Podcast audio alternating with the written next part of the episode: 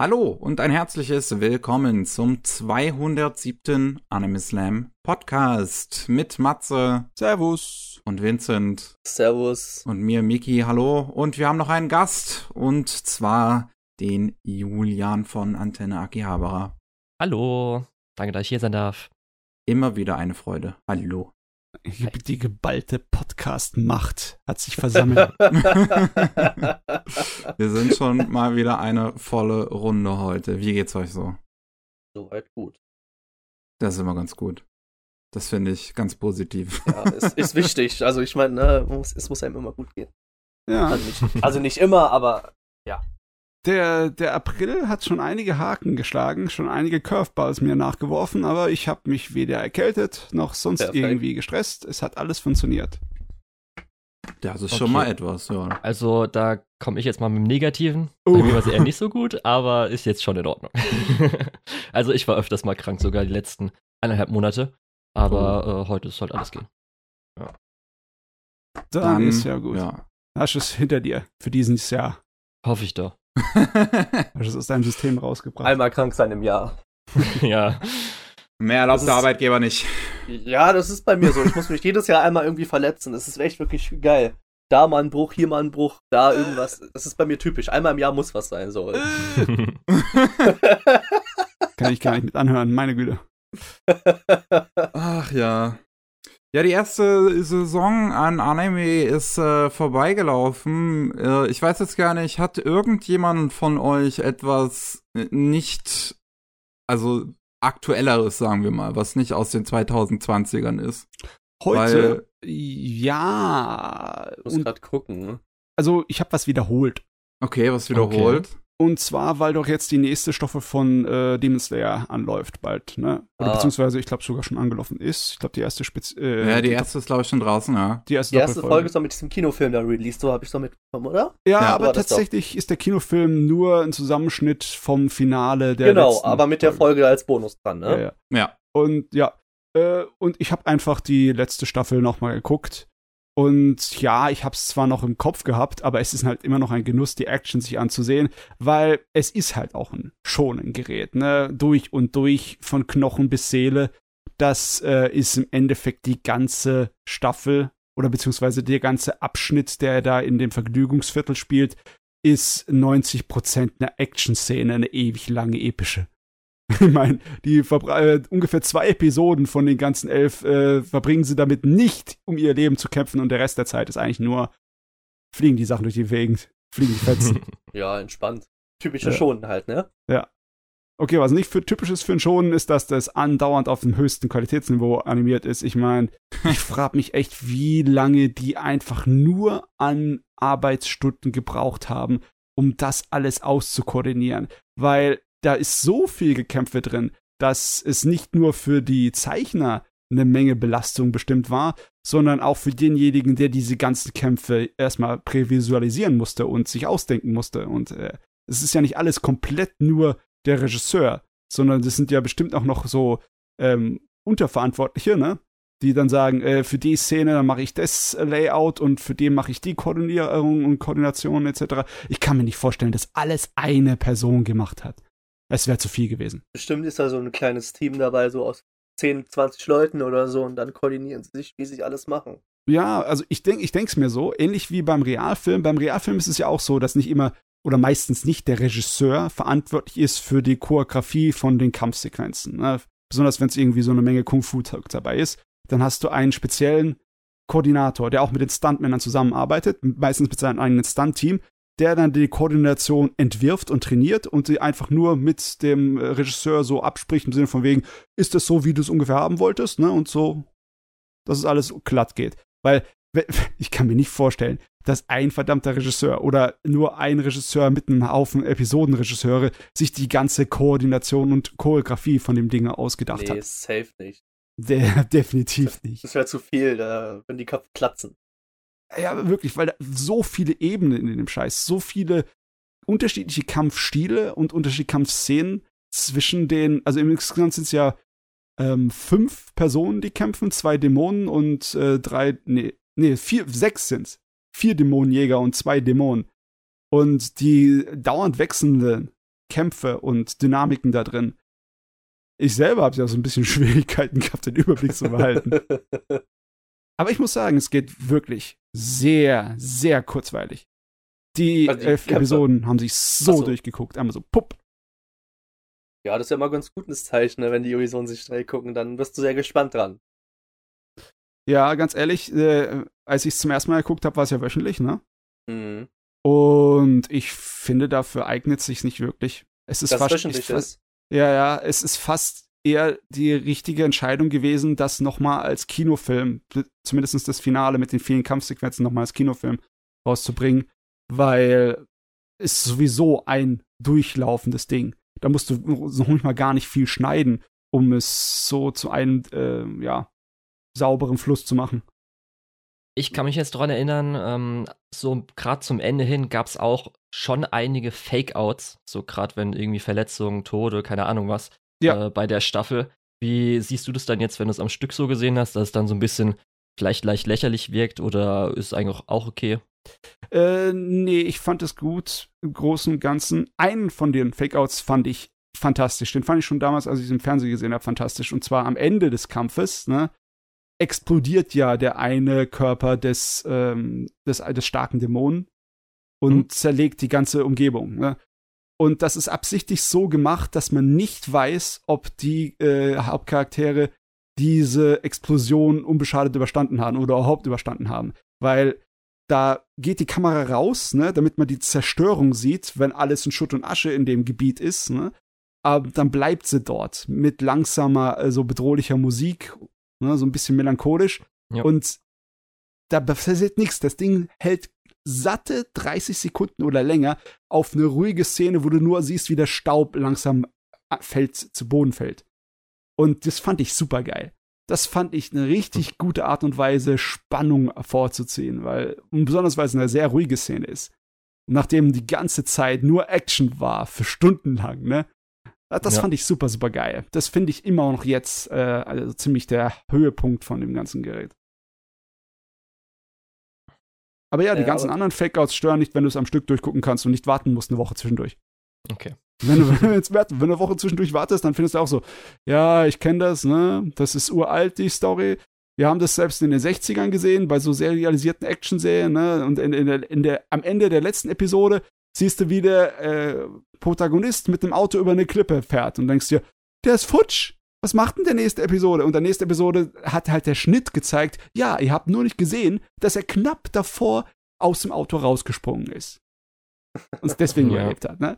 Und logischerweise, die, die Technik benutzen sie heute genauso. Es ist nicht so, als ob sich in 50, 60 Jahren Filme machen, was sich groß geändert hätte. Ja, bei mir war auch noch so ein bisschen, weil ich kann mich noch dran erinnern, dass ich das echt nervig fand, dass wirklich Tanjiro so drei oder viermal wirklich so zum Ende hin immer noch mal seine letzte Kraft holt. Dass er Ja, jetzt so, ja. okay, jetzt habe ich noch mal Kraft und jetzt, oh, jetzt geht's doch wieder nicht. Und jetzt noch mal und das halt wirklich so viermal oder so und so denkt, okay, das ist halt schon ein Klischee, aber müsst ihr das jetzt so oft machen? Das war schon Ja. ein bisschen so, hui. Er hat es auch übertrieben. Es ist, ist tatsächlich auch, hat der Autor das aufgegriffen. Äh, weil Tanjiro braucht dann im nächsten Abschnitt am längsten, um sich zu erholen. Der ist im Endeffekt zwei Monate lang bewusstlos. Also. Es ist nicht einfach nur so, dass das halt, weil er Hauptcharakter ist, kann das aus sich herausziehen, andauernd, immer wieder, ohne irgendwelche Konsequenzen. Nein, der hat's übertrieben und der muss dafür blechen. Das ist also nicht einfach nur äh, wegen der Dramatik, sondern der Autor hat schon tatsächlich nachgedacht und ist durchgezogen. Das heißt, der am wenigsten anstrengendste von den drei männlichen Hauptfiguren ist dann derjenige, der ruhig bleiben muss. Scheiße. Nee, die, Nicht ganz. ja, ja, Also die der anderen sind sofort wieder auf den Beinen und rennen durch die Gegend. Mickey hat Probleme mit den anderen zwei. Ich meine, ich habe Probleme mit den allen drei, aber der Hauptprotagonist ist noch der am wenigsten beschissenste. Ja, der ist ja auch gerade alleine. Gerade jetzt, äh, wenn man die erste Folge gesehen hat, da wird er wahrscheinlich so am meisten Fokus haben. Die anderen sind erstmal außen vor. Das ja, ist ja, ganz sind erstmal weg. Ich glaube, da könntest du ein bisschen mehr Spaß haben mit Ja. der neuen Staffel. Ich meine, den, den, den Zug-Arc habe ich ja auch mehr gemocht, weil der Blonde da relativ ruhig ist, weil er die meiste Ja. Zeit am Schlafen ist. Richtig.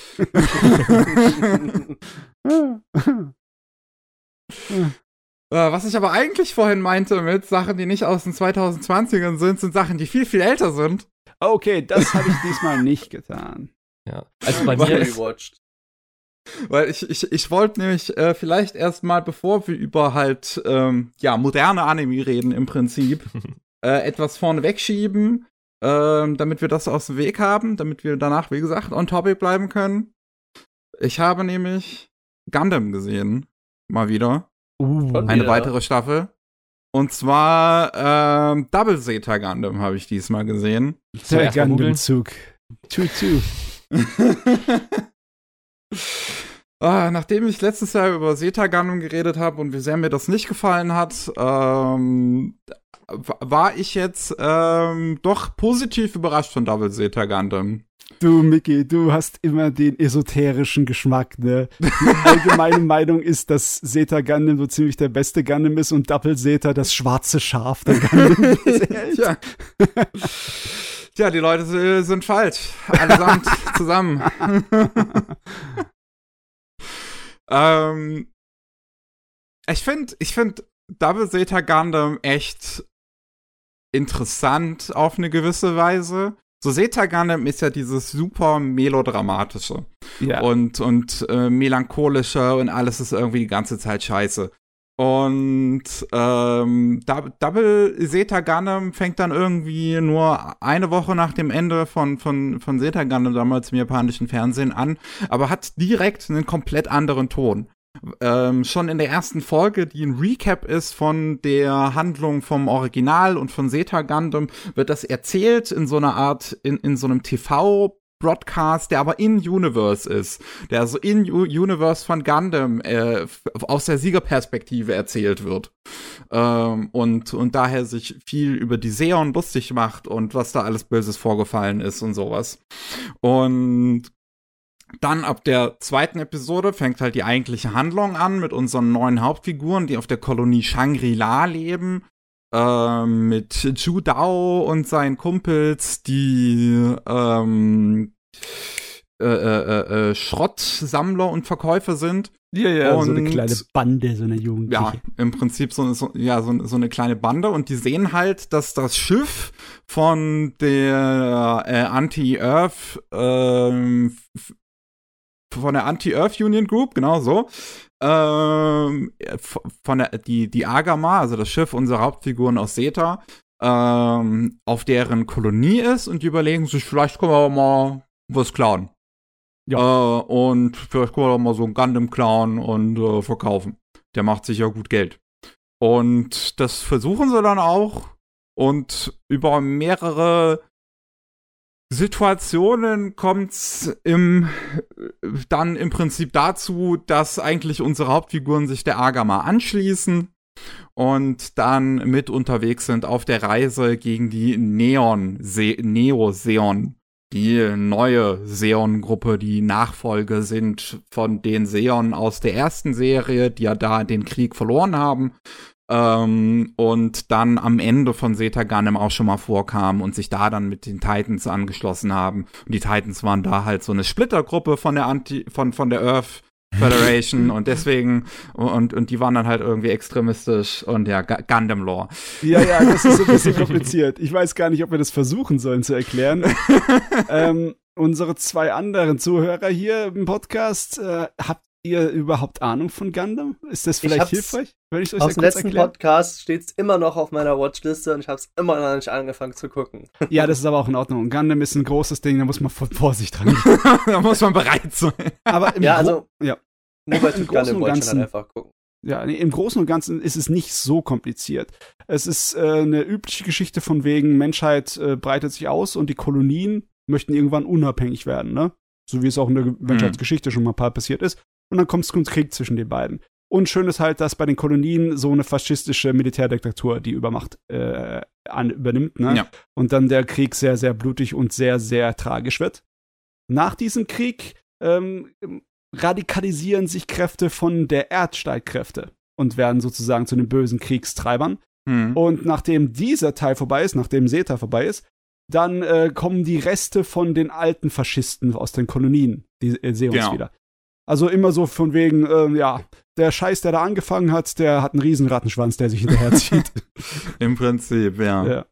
Und ähm, ja, Double Zeta Gundam schlägt dann halt äh, einen wesentlich humoristischeren Ton ein als äh, das Original und Zeta Gundam, was ein ziemlicher Tonal Whiplash ist, wenn man halt als letztes Zeta Gundam gesehen hat. Äh, aber, aber richtig. ja.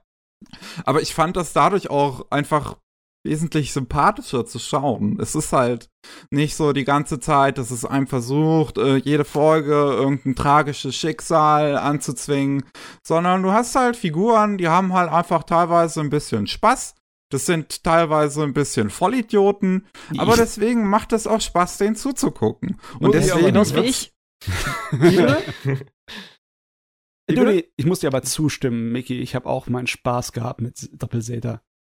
Ja. Es ist äh, ein cooles Abenteuer mit einem Haufen, ja, besonders bei den Bösewichten sind ein paar lustige Pfaue dabei. So Das sind halt alles Figuren. wirklich sehr quirky Figuren. Und auch unter den Hauptfiguren habe ich das Gefühl, dass das wesentlich ausdrucksstärkere Figuren sind, als es sonst in den, in den Gundams davor gewesen ist.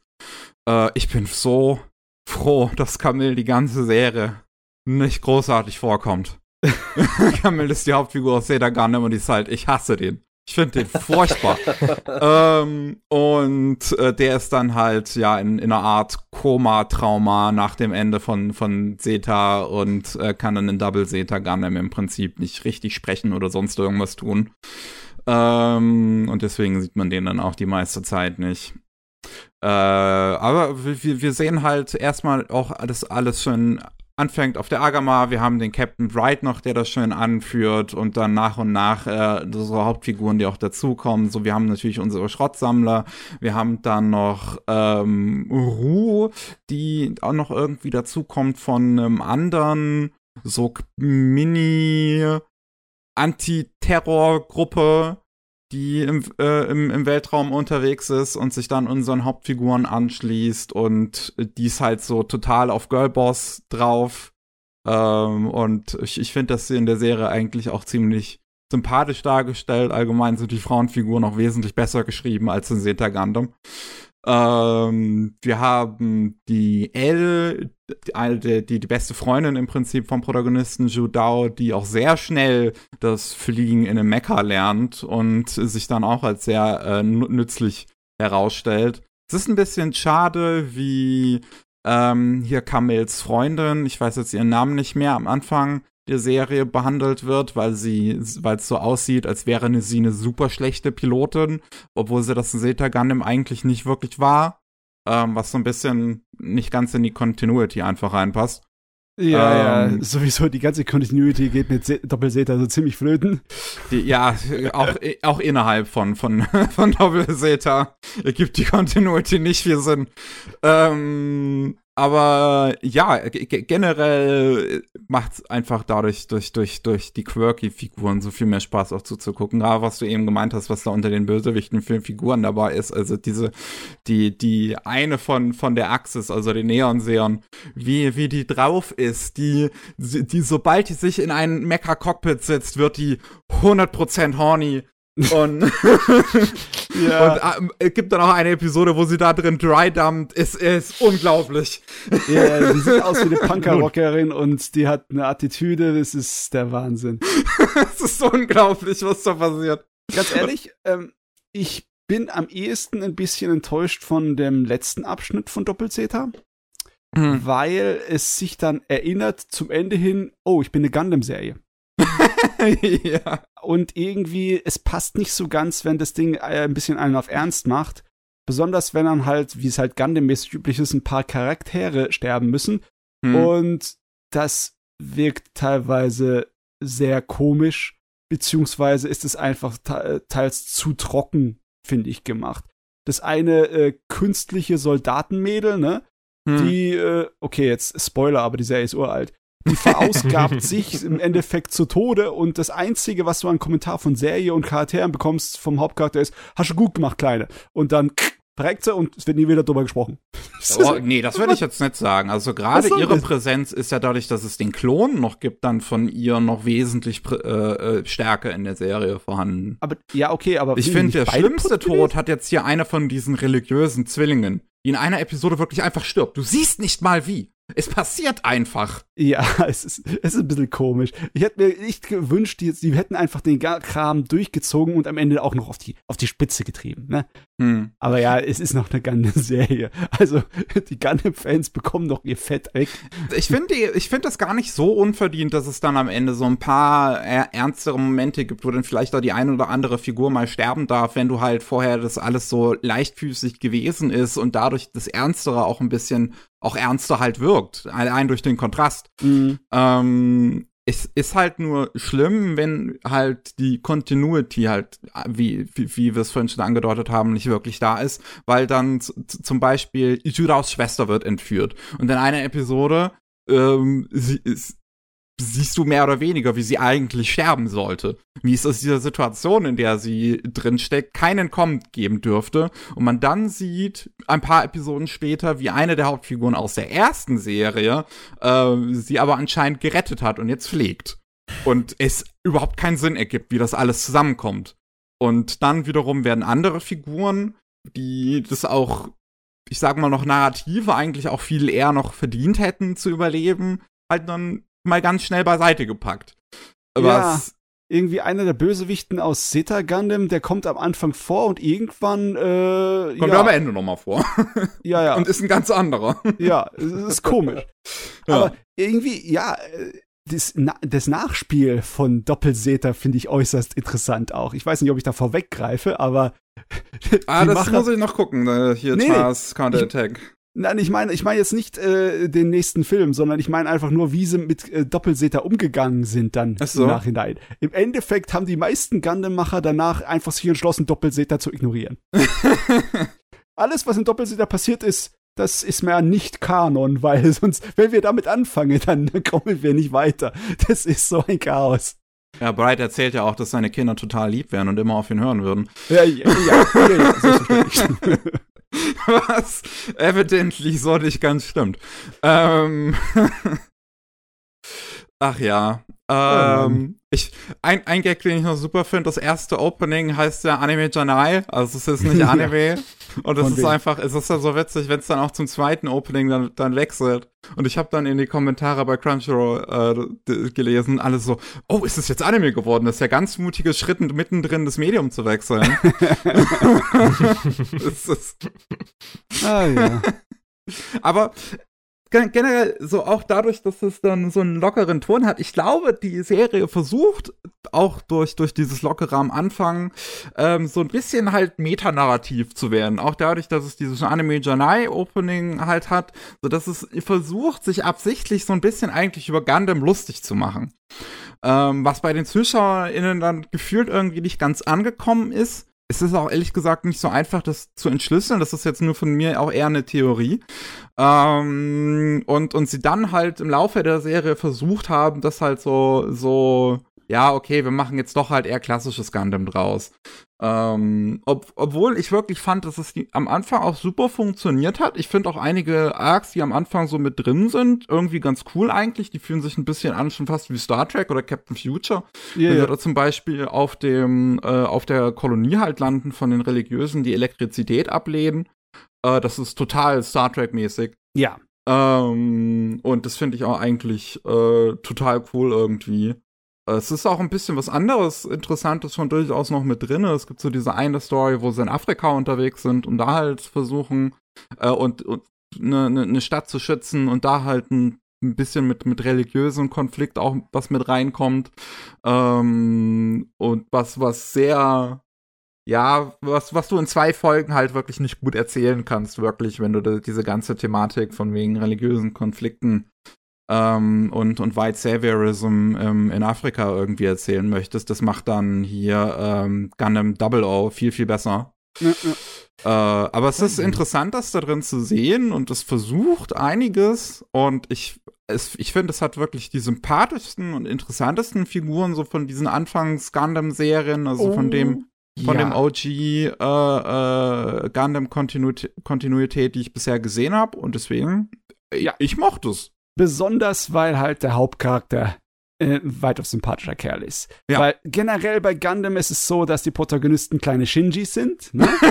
Ja. Oder umgekehrt, Shinji ist ein kleiner Gundam-Protagonist, wenn man es halt ernst nehmen möchte, also so genau von der, von der Zeitlinie. ja. Aber ja, es sind schon, die meisten sind ziemlich anstrengende Teenager. Und unser Judo hier ist ein kleines bisschen Han Solo. Ne? Hm. Ja. Ja, so ein Vagabund, so ein kleiner. Was ich auch cooler finde. Was angenehmer ist auch. Und Definitiv. auch die ganze Thematik, die noch mit drin ist, also das zieht sich durchaus durch die Serie durch, dieser Konflikt halt von äh, Jung gegen Alt. Ähm, weil, weil du es ja dann auch hast mit der äh, Earth ähm, Federation Force, wo es ja am Ende von Zeta Gundam eigentlich so wirkt, als, wir, als hätten wir da jetzt dann doch irgendwie äh, ähm, Reformation in Gang gesetzt. Und dann sieht man halt in, in Double Zeta, wie das halt äh, immer noch in der Chefspitze einfach nur ein Haufen alte weiße Säcke sitzen, die äh, halt menschliches Leben im Prinzip eigentlich am Arsch vorbeigeht. Hauptsache denen geht's gut. Und dann äh, ja auch vollkommen bereit sind, den, den Nazis, den, den Space-Nazis halt einfach eine Kolonie abzugeben, halt Hauptsache uns passiert nichts weiter. ja. Ähm, und da die Protagonisten verständlicherweise nicht unbedingt mit der Meinung so dahergehen. Ähm, und das ist, ja, also ich finde, da ist, da, da, steckt vieles drin. Es ist, es, es, es hat halt wirklich, es hat einige Probleme. Das Writing ist, wie, wie wir es eben schon gesagt haben, es hat große Kontinuitätsprobleme. Es gibt manche Episoden, die sind vielleicht auch nicht so interessant. Ähm, aber im Großen und Ganzen fand ich das vollkommen in Ordnung. Aber es ist auf jeden Fall ein kleines Fressen für Leute, die 80er Jahre Anime mögen. Weil es gibt nicht so viele 80er Jahre Anime, die richtig gut aussehen, aber es ist, Gundam sieht halt richtig gut aus. Oh ja, die Serie sieht super aus. Ich fand, Ich, die, ja. ich fand die auch stilistisch besser als äh, Zeta Gundam persönlich. Für alle, Ähm. die es mal interessiert, ich batsch mal hier so ein Musikvideo rein äh, zu Double Zeta. Könnt ihr einfach durchklicken. Damit seht ihr halt, halt auch so einen visuellen Stil, der ein bisschen verspielter ist, also wo äh, härtere Cuts drin sind zwischen einzelnen Animationen und sowas, wo nicht alles so detailliert sein muss. Ähm, und ich finde, das funktioniert super. Das, das Charakterdesign ist vielleicht ein bisschen seltsam. Es ist das gleiche Charakterdesign wie bei der dritten Episode von Megazone 23. Ja, ja. Ähm, was dadurch ein bisschen seltsam wirkt, weil die Charakterdesigns von den vorherigen Serien einfach übernommen werden. Das, das heißt, gerade am Anfang der Se von, von Double Zeta Gundam stehen sich dann öfters mal Figuren gegenüber, die einfach stilistisch komplett anders aussehen. Die nicht so aussehen, als wären sie aus der gleichen Serie. Okay. Ach Gott, das ist ehrlich gesagt ein kleiner Wermutstropfen, wenn du überlegst, was in den 80er Jahren Anime teilweise für eine Optik hatten. Äh, ich kann mich noch schön erinnern an die kleinen Zeichenfehler in Robotech, äh, nicht in Robotech, in Macross, ich bin ja kein Ami. Da, da gab es tatsächlich einige Szenen, wo sie irgendwie das mit dem Kolorieren von den Augen vergeigt haben, dann haben die Leute einfach nur schwarze Löcher statt Augen. Perfekt. nice. Das ist der Wahnsinn, was in den 80ern teilweise abgegangen ist. Aber du konntest es halt nicht einfach so äh, ändern, ne? Wenn es schon auf Mhm. Filmmaterial gebannt wurde, dann warst du relativ am Arsch, ne? Äh, naja. Jo, das war's erstmal mit meinem Gundam-Abenteuer fürs, fürs Mhm. nächste. ich habe ja immer noch einiges vor mir. Du willst Äh, dir wirklich alle dir willst reinziehen. du alles angucken? Na klar, also zumindest ich mein, vom, vom Original Universe wie viel gibt's möchte ich denn alles da? gesehen haben. Wie viele Teile? Ja, Also- ich habe jetzt, es ist also äh, Original Kontinuität haben wir im Prinzip halt die erste Serie, dann Zeta Gundam, dann Double Zeta Gundam, dann Char's Counterattack. Und das ist der erste große Story Arc im Prinzip Jo. vorbei. Es sind noch mindestens 500 Folgen gefühlt. Na, na, na, na, na, das sind der der Das sind Counterattack ist ein 150 Kinofilm. Folgen im Prinzip. Char's Ach so, Counterattack ah. ist ein Film, ja. Das ist im Prinzip Okay, das grande gut. Finale von dem ersten großen Arc. Okay. Ähm, danach geht's im, äh, äh, äh, storymäßig weiter mit Unicorn. Äh, und dann splittet sich in zwei Universen auf. Dann haben wir das F91-Universum, was dann noch, äh, worauf dann noch After Gundam folgt. Ähm, aber wenn man nicht F F91 guckt, sondern stattdessen NT, kommt nach NT noch Hathaway. Und das ist ja gerade noch am, am produziert werden. Da ist nämlich bisher nur der erste Film draußen von Ja. Hathaway. Da kommt noch ein zweiter und ein dritter. Weißt du, einige Junge. Leute beschweren sich darüber, dass so Sachen wie Fate schwer zu überblicken sind, aber die haben noch nicht Gundam gesehen. Ja, oder Monogatari genauso, oder? nicht? oh yeah. Da gibt's auch tausend Sachen von. Also für Äh. mich hat's Yuri gebraucht, damit ich Gundam anfangen, aber jetzt gucke ich jetzt ein bisschen was. Also nee, die neue Serie ist tatsächlich allein von der Optik her der Wahnsinn. die von Ist- 1, die von 221. Äh, Die, ist die von- Serie. 22. die ist um 22. Äh, Ja. Witch Ah, von okay. Mercury, die Hexe vom Merkur. Ah, ja, ja. Die ist inhaltlich, finde ich, nicht so toll, wenn du schon Gundams gesehen hast, weil sie einfach wieder so viele Sachen wiederholt. Aber halt allein die Mecha-Kämpfe sind so geil. Dann kannst du auch dein Hirn abschalten und einfach dahin springen. Das ist, lohnt sich total. Ja.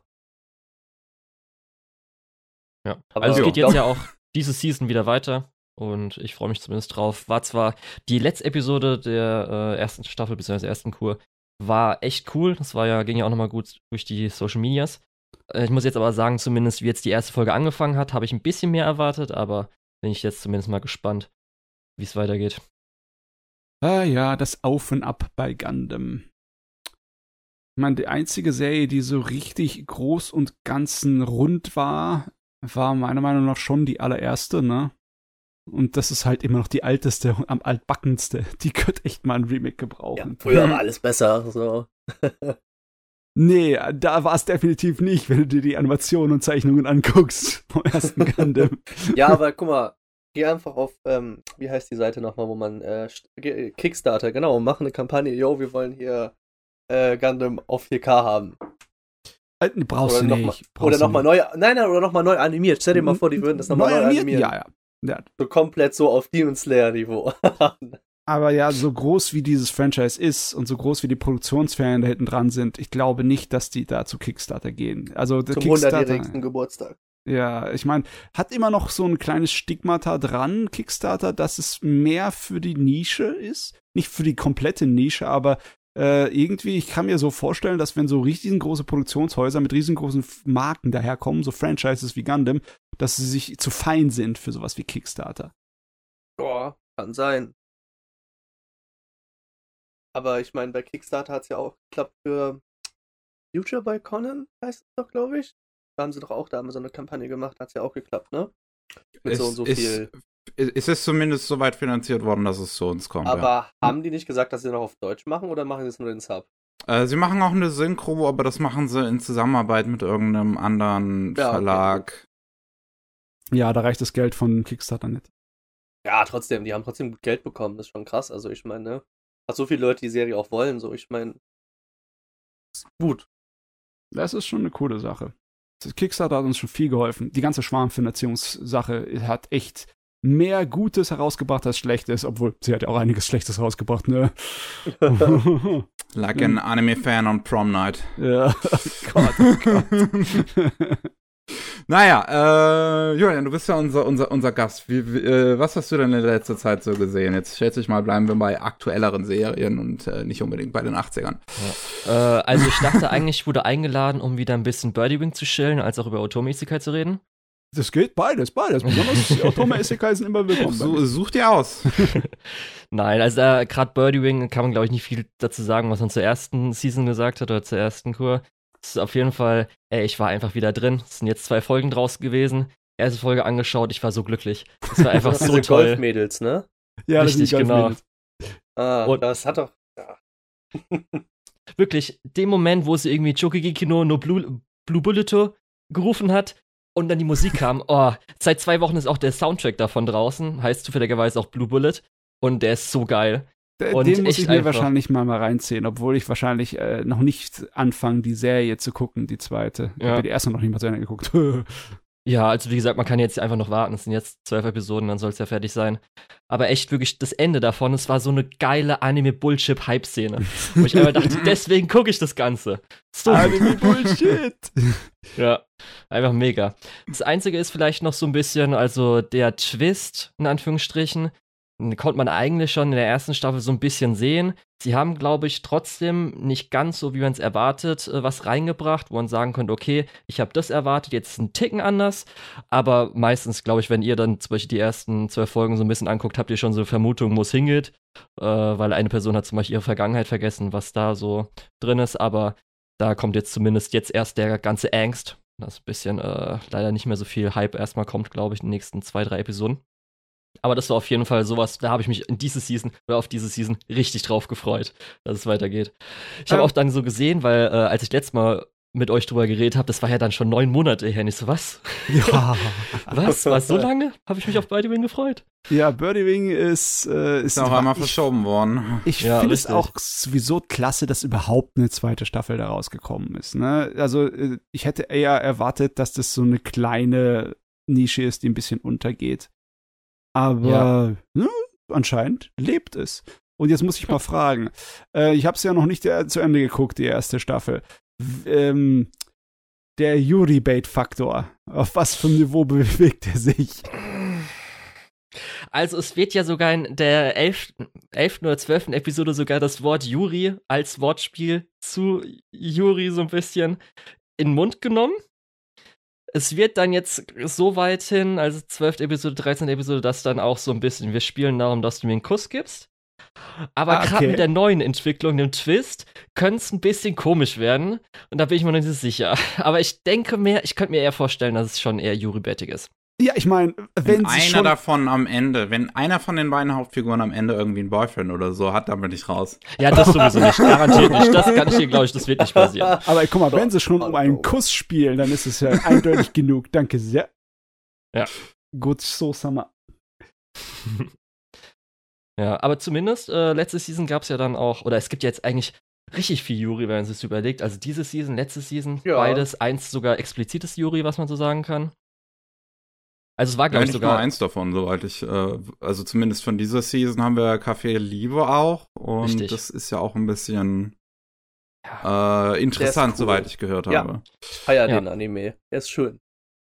Das hast Okay. du okay.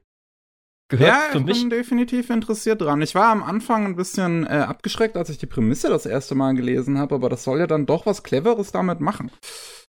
Die ersten Ja. Folgen sind schön. Also ich äh, gucke mich da schön durch.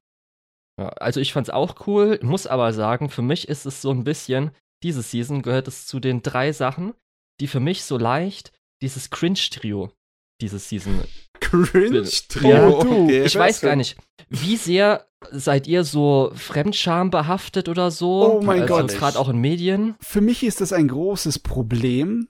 Jedes Mal, also ich habe auch, ich habe unglaublich schlechte Erfahrungen mit irgendwie so Lampenfieber auf Bühne und so Zeugs gehabt in meiner Mhm. Jugend. Und jedes Mal, wenn ich jemanden sehe, der so richtig peinlich aufführt, dann ist es schlimm für mich. Selbst wenn das eine verdammt gute geschriebene Serie ist und eine super gemachte Serie, wenn halt die jugendliche Peinlichkeiten wieder rauskommt, dann haben wir genug Serien diese Saison, Ja. dann ist das für mich, oh, Qual. ja.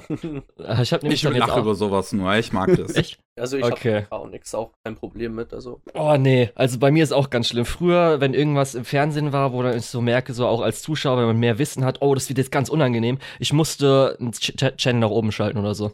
Ich konnte mir das nicht angucken, ich musste dann so eine Minute abwarten, bis hoffentlich die Szene vorbei ist und dann wieder runterschalten, weil es mir wirklich physisch so ein bisschen wehgetan hat. Das war echt unangenehm, oder ist mir auch immer noch teilweise unangenehm.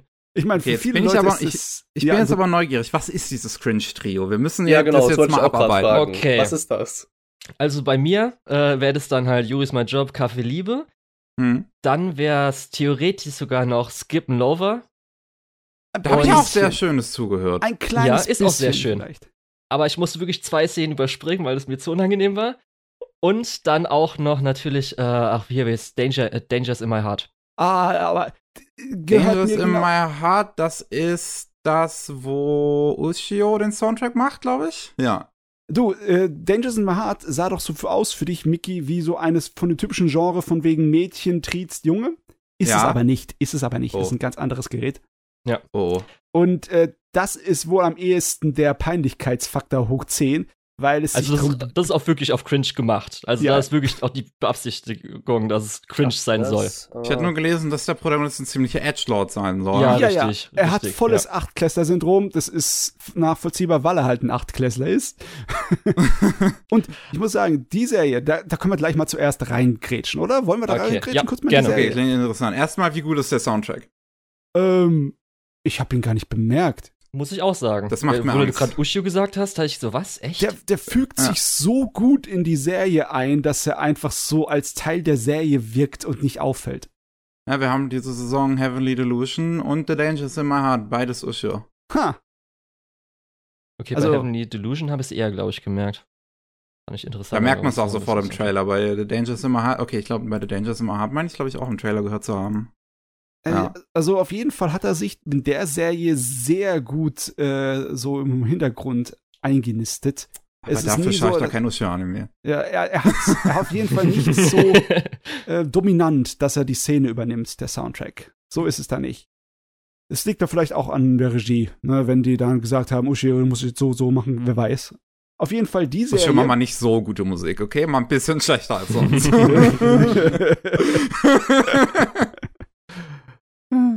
ja, ob schlecht oder gut, das ist dann Geschmackssache, ne? Also ich finde es zum Beispiel auch sehr gut, wenn Soundtracks teilweise nicht zu hören sind und automatisch nur dich ähm, manipulieren oder beziehungsweise beeinflussen. Äh, bei der Serie ist äh, relativ realistisches Teenie-Drama. Im Sinne von wegen realistisch, dass halt Teenies wirklich schrecklich sind und sehr peinlich. Und äh, die sind wirklich richtige Teenager, richtige 14-Jährige. Unser Hauptcharakter besonders, der hat eine ganz komische innere Fantasienwelt, ne?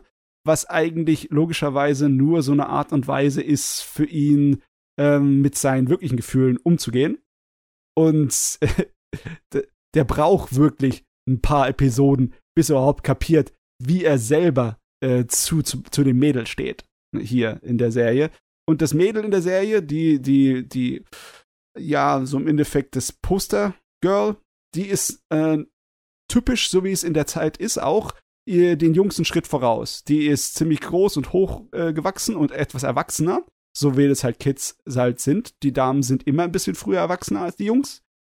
Und die ist eigentlich ziemlich gechillt mit allem. Und die ist eigentlich ziemlich ähm, in der Balance. Ähm, sie sieht halt von außen aus wie so eine Madonna, ne? An der ist nichts Falsche. Aber in Wirklichkeit ist sie ebenfalls schräg, weil sie halt noch Teenager ist. Die ist richtig schräg. Und äh, das Schöne ist einfach, die haben die fitten Draht zueinander, indem er halt er als äh, Bücherwurm immer in der Bibliothek abhängt und sie die Bibliothek so als Zufluchtsort nimmt, um dann dort hier äh, ihrer Leidenschaft nachzugehen. Und das ist Snacks fressen in riesigen Mengen. oh, Fühle ich. Geil. Relatable. Ja. Ich kann auf jeden Fall zustimmen. Ich finde halt Pubertät hier richtig gut dargestellt. Also was da so für Probleme gibt, als auch, du hast ja schon erwähnt, dass irgendwie sie wirkt auf jeden Fall schon ein bisschen fortgeschrittener und das passiert halt mal so von Jahren 12 bis 14, dass dann auf einmal irgendwie einen Spurt gibt und manche sehen dann aus noch irgendwie äh, aus der Grundschule, andere sehen halt schon aus, okay, die sind jetzt schon äh, Mittelstufler oder sowas. ja, ja, ja. Und dann, ähm, was halt so der Aufhänger ist, ist eher, wir haben ja schon gesagt, Achtklässler-Syndrom, wie es schon anfängt, dass irgendwie so, ah, ich bin nicht richtig im Kopf, ich will sie umbringen oder sowas. Also sagt er öfters mal, dass irgendwie sie wäre das Ziel, die er umbringen will, was er natürlich nie so macht, ja weil man klar. merkt dann auch sch recht schnell, dass er ihr eigentlich immer so, ohne dass sie es merkt, hilft. Das heißt, dass er eigentlich ein guter Kerl ist, nur irgendwie sich immer so einredet, dass er so edgy ist oder so. ja, ist wunderbar. Und Okay. ähm, da, das ist halt ganz nett. War jetzt auch nichts Besonderes. Ich habe halt darum das auch angeguckt, weil halt viele gesagt haben, hier, die Vorlage ist eigentlich ein richtig guter Romance-Manga und da soll man zumindest, wenn man äh, erstmal auch die Charaktere sieht, wo man sich so denkt, okay, sie sieht halt schon erwachsen aus, ist es jetzt wieder irgendwie so ein bisschen Bait, das jetzt für Leute so, okay, ich will jetzt eine Mitschülerin ansehen, die vielleicht auch, aber gut. Und äh, aber man die ersten Chapters ein bisschen durchbraucht, weil es schon sehr cringig ist. ja, Und da komme ich nämlich dazu, Hm. zu den anderen Charakteren, den Nebencharakteren. Weil es gibt halt zum Beispiel so eine Jungsgruppe und die sind halt richtig horny. Oh, Also die reden halt die ganze Zeit nur so, okay, äh, wir haben hier sowas äh, online gefunden, wo man, äh, wenn die Frauen irgendwie die Hand vom Mann anfasst, je nachdem wie sie anfasst, das ist die Sexposition. Oder die machen sich drüber lustig oder so, hier guckt man deren Titten an oder sowas. Also schon ein bisschen expliziter, was man vielleicht auch in der Schule früher hatte, je nachdem. ja, ist sehr realistisch. Ja. Mhm, ja.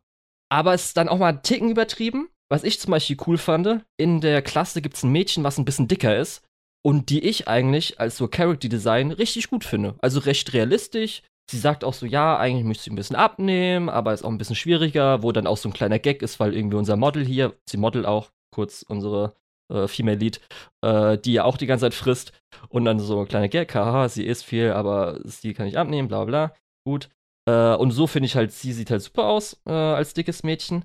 Aber dann ist sogar, oh, diese Szene ist halt so fucking unangenehm, weil dann reden halt irgendwie diese drei Jungs, nicht unser Hauptcharakter, der sitzt nur davor und denkt sich, was für Vollidioten, reden über ihre Fetische oder sowas oder auf wen sie stehen.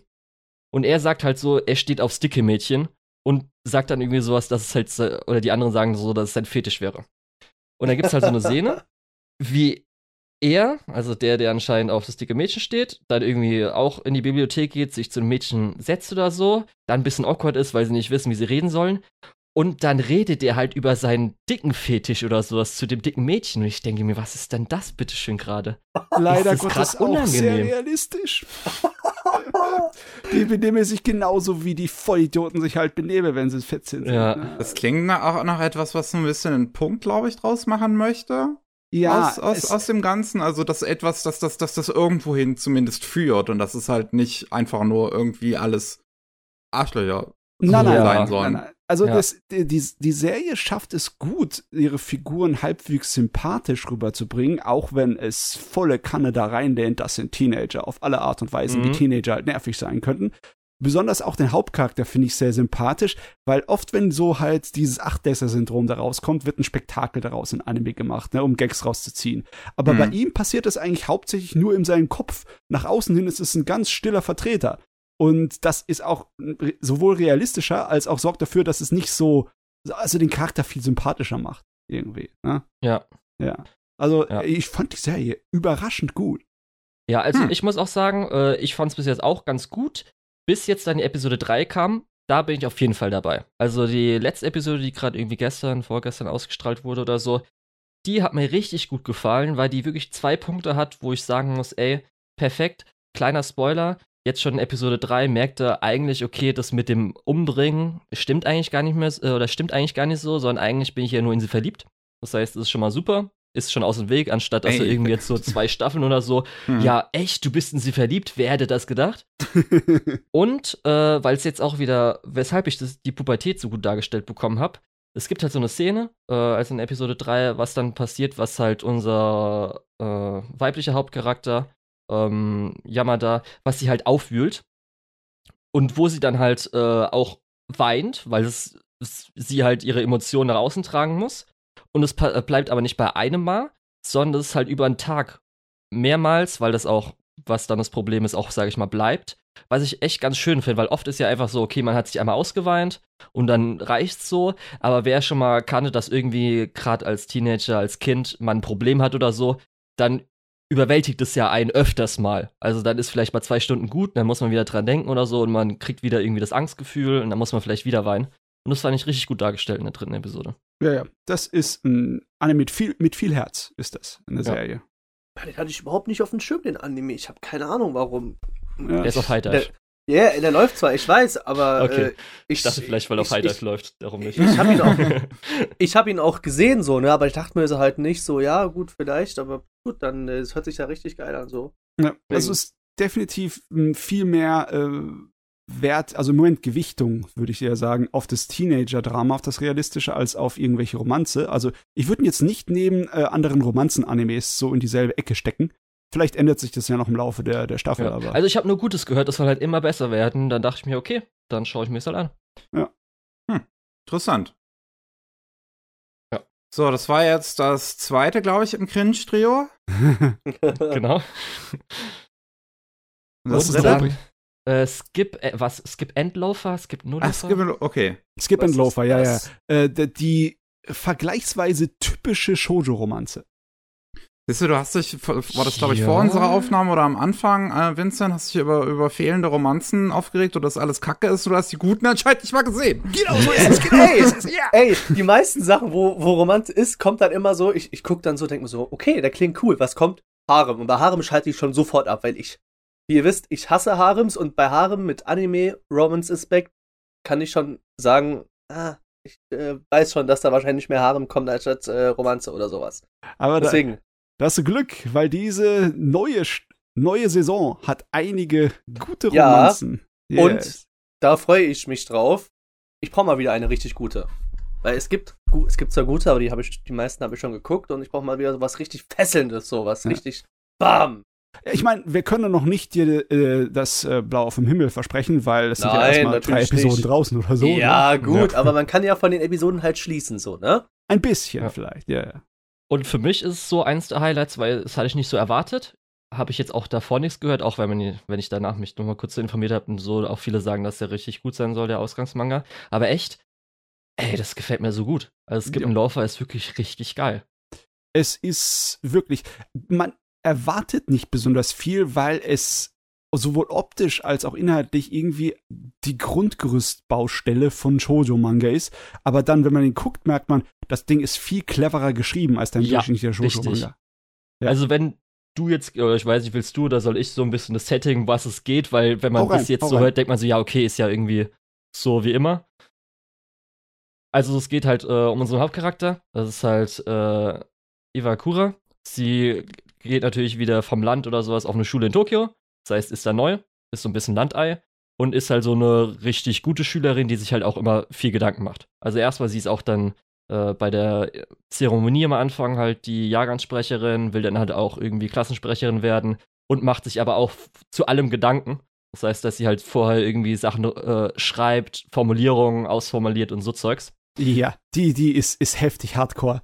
Die, Richtig. Und sie sieht auch, wenn man das Character Design so ein bisschen äh, anschaut, jetzt nicht gerade attraktiv aus, in Anführungsstrichen. Also Ja. so, Sieht auch aus wie ein Landei. soll in Universe, glaube ich, nicht gerade attraktiv ungefähr aussehen. Und sie kommt halt am ersten Tag zu spät. Und ist darum, äh, findet es halt richtig kacke, weil sie hat sich so einen schönen Plan ausgemacht, wie halt alles super läuft. Und äh, während sie zu spät kommt äh, und weil sie sich verlaufen hat, äh, wird sie halt gefunden von äh, Shimakun, der halt anscheinend auch auf die gleiche Schule geht und der ist halt so ein bisschen gelassener und halt anscheinend ein leichter Ikemen. Also sieht ganz gut aus. Und äh, er äh, zeigt ihr halt den Weg, sagt aber, also er ist so der Meinung, ja, ist ja nicht so schlimm, wenn ich zu spät komme, aber sie sagt halt nein, sie will halt äh, einigermaßen rechtzeitig kommen. Und das finde ich eigentlich ganz sympathisch von ihr. Und dann kommen sie halt noch rechtzeitig, bla bla. Ja, und zum Beispiel auch so Kleinigkeiten wie dann äh, hält sie halt die Rede, aber weil sie halt so gerannt ist, kotzt sie dann auch, was dann natürlich die ganze Schule sieht. Das ist ja wirklich nicht gut gelaufen. Richtig.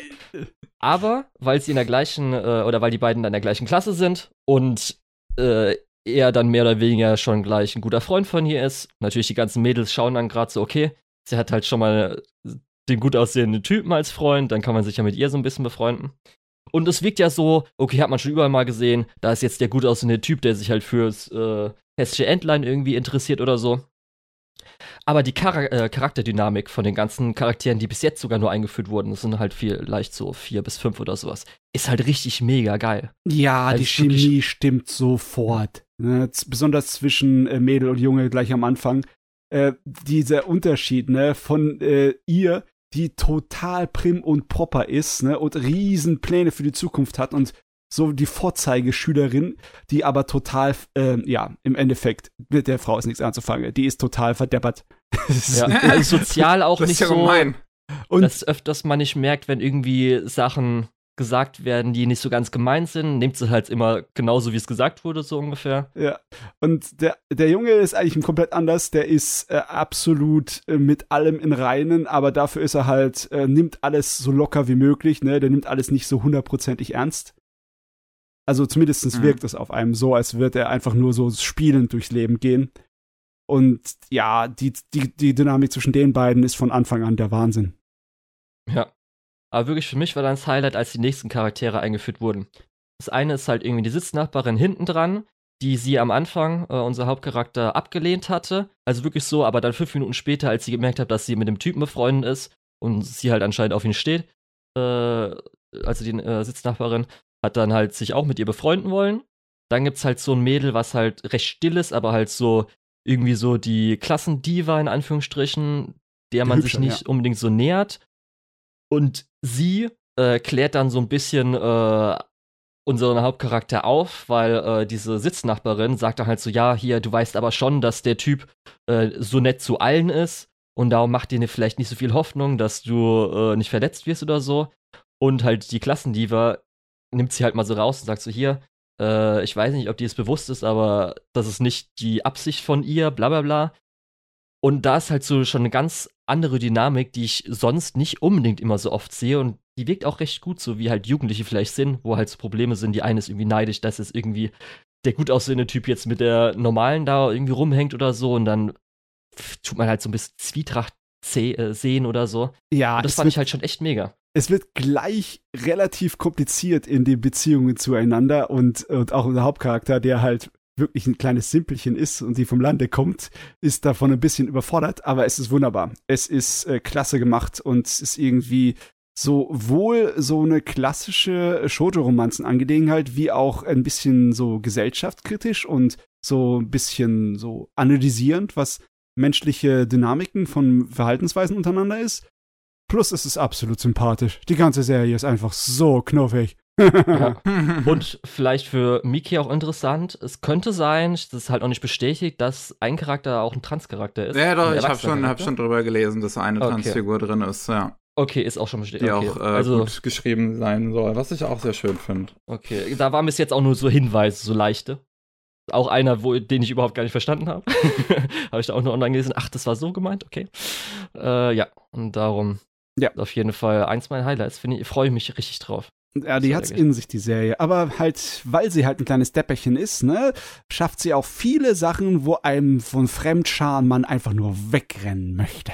Oh, einfach die Vorstellung von der Klasse. Das konnte ich mir echt nicht geben. Das war so schlimm. Oh, sie versucht halt Gags zu ziehen oder sowas. Oder halt in Anführungsstrichen Gags. Und das geht halt gar nicht. Oh, das. Oh, nee. Oh ja, da musste ich auch rennen, das war Hammer. Puh. Ja. Ich, ich kann das nicht verstehen, dass das so ein großes Ding ist, aber ja, einig, für einige Leute ist ja Cringe ein riesen gefundenes Fressen. Es gibt ja eine ganze Humorrichtung in dem Bereich, ne? Und ich finde das tatsächlich ein bisschen schrecklich. ja. Ach ja, ach ja. Äh, okay. Äh, für Vincent haben wir jetzt noch gar nicht reden lassen irgendwie. Yes. Also er hat, hat man jetzt noch keinen Titel vorstellen lassen. Was hast du denn so in letzter Zeit ge ge ge Also, geschaut? ich habe halt so nach der, nach mal wieder nach so ein paar Romance-Anime geguckt, so was es halt so gibt. Und da bin ich auf den Anime Tawa, Ta- Tawawa on Monday gestoßen. Äh, ach so, ich, ja, ja, ich, ich, ich, stimmt, jetzt, ich weiß jetzt, Leute, ich was es ich ist. ne? finde den sogar ganz gut. Tawa. Also, ähm, ja, also die Story beginnt halt damit so, ne, dass halt ein Mädchen namens Tawa war, jeden Montag ähm, mit einem Büroangestellten äh, zur Schule fährt. Ah ja, das ist von dem Manga-Zeichner, glaube ich. Genau, ja, ja. Online, weswegen mal der Stil so äh, prägnant ist. Und ähm, die, die treffen sich halt immer morgens halt, ist halt alles da so entstanden, dass halt sie halt irgendwie am Bahnhof belästigt wurde, weil sie halt auch einen relativ sehr großen, Ober äh, sehr große Oberweite hat sie. Da sind halt viele Männer halt, boah, ja, so halt, ne? Sind halt ziemlich geil drauf und deswegen wurde sie halt auch immer belästigt. Und äh, der Typ halt, der hat auch, glaube ich, keinen Namen, also der redet halt auch so gut wie nie. Es ist ja eher aus der Erzählperspektive von ihr immer. Sie beantwortet meistens sich selber irgendwie die Fragen und so. Und der Typ halt äh, ist halt dazwischen gegangen, hat gesagt, yo, hier, so sieht's aus. Äh, und dann hat sie ihn halt als Beschützer halt quasi erwählt und jeden Mo Montag fahren die halt zusammen.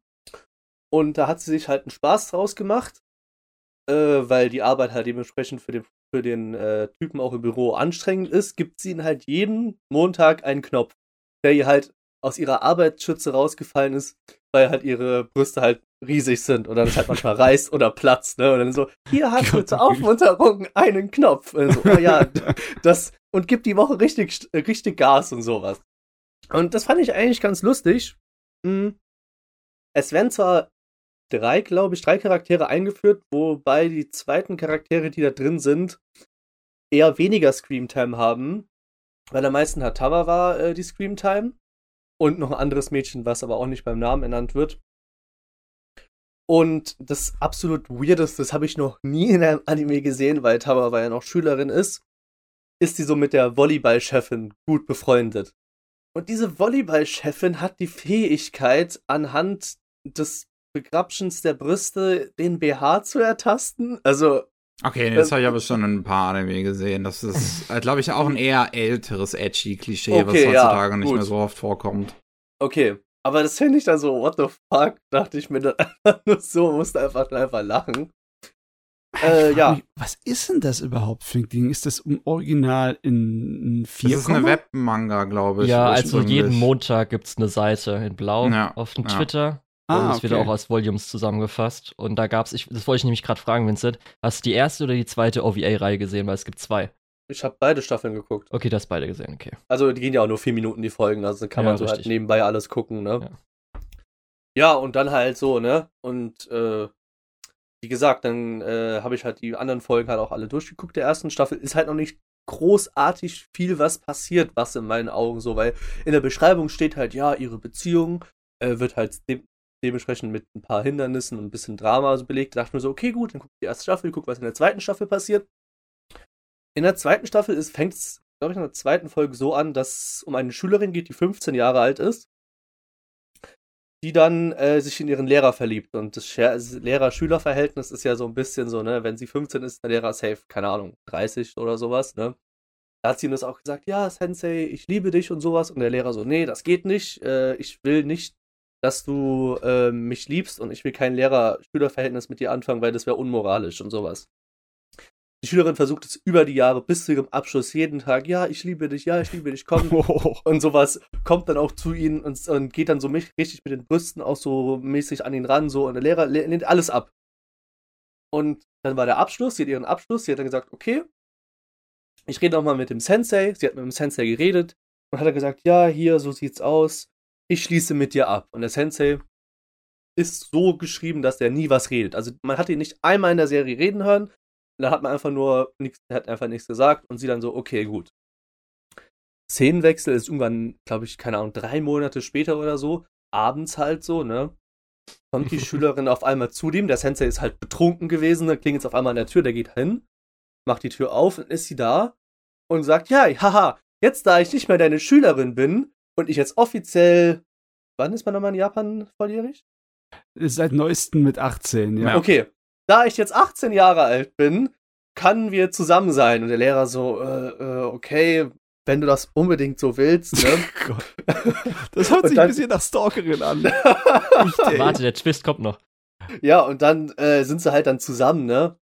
Und äh, es ist auch eigentlich ganz lustig so, ne? Und, äh, und dann äh, kommt's halt so, die Tava, die, äh, nicht Tavada, die, das Mädchen, was mit dem Lehrer jetzt auch sogar noch zusammen wohnt, ne? Also die geht in seine Wohnung rein, sagt, wir sind zusammen und wir wohnen, ich wohne jetzt auch noch bei dir. Denkt man dann so, äh, Junge! Die, die Wenn- weiß, was sie will. Ja, aber stell dir mal vor, bei euch kommt ein Mädchen ran, ja, ich mag dich und wohne jetzt bei dir. So einfach so out of nowhere kommt sie dann hin. Und äh, dann ist es halt dann, sind leben sie halt zusammen. Und das Lustige ist, dass äh, der Lehrer und die Schülerin, die zusammen sind, sind die Nachbarn äh, von dem Protagonisten, der jede Woche einen Knopf von Tawada, Tawa, Tawawa bekommt. Und dann, Ah. und dann kotzt er sich dann immer morgens aus, so, boah, ja, ne, was die da immer treiben, immer sind sie übelst laut und machen irgendwelche komischen Sachen und sowas, ne? Und ist übelst angepisst deswegen. Ja, bis man dann erfährt, dass die, ähm, dass äh, der Schüler und die, das Mädchen dann heiraten wollen.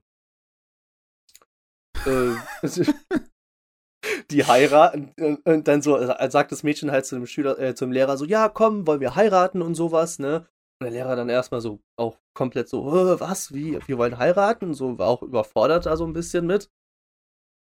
Äh, ja, und äh, am Ende des, äh, des Dings ist halt so, die haben halt geheiratet und alle sind glücklich gewesen. Alle Mädels, die halt in der Serie vorgekommen sind, die mit ihren, die mit ihren, also Tawawa und noch dieses eine andere Mädel, was nicht so groß Storyline hatte, war dann auf der Hochzeit eingeladen.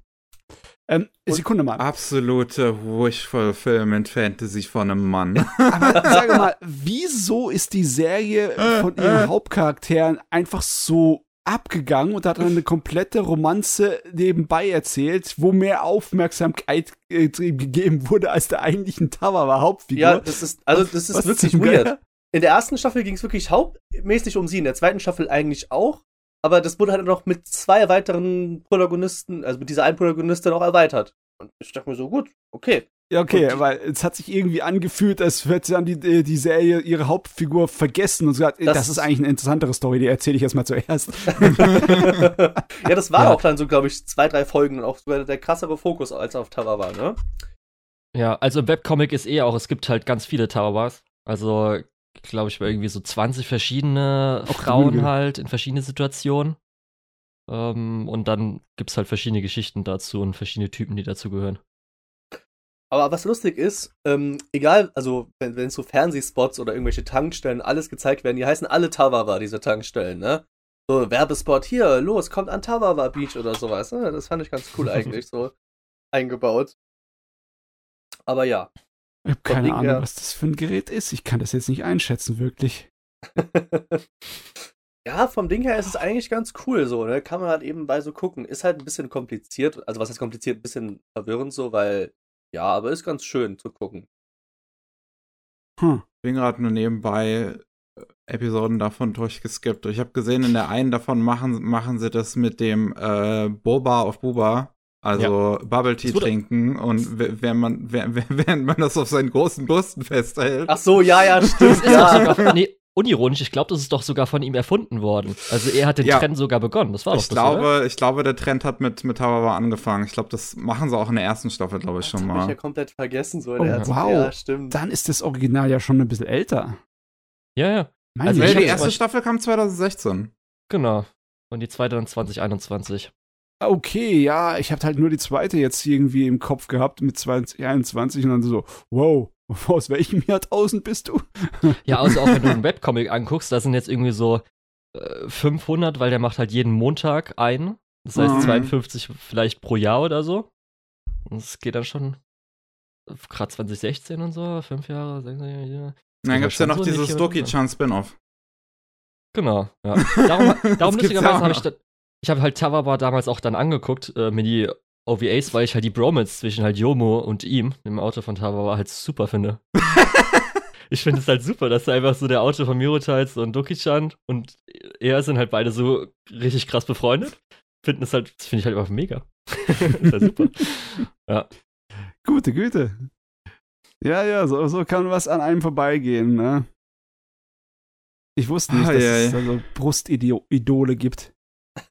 ne, ah, war das mit, mit Tawawa nicht auch? Nee, nee, das war mit Usaki-chan, die ja Werbung Usaki-chan gemacht hat für, für das. Rote Kreuz in Japan. Ja. Da haben die Leute sich beschwert, weil das ist ja, das geht ja überhaupt nicht, dieses Design von der Figur. In Wirklichkeit ist Usikan-chan die Serie sowas von, so, sowas von harmlos. Ach, Osaki-chan ist auch cool.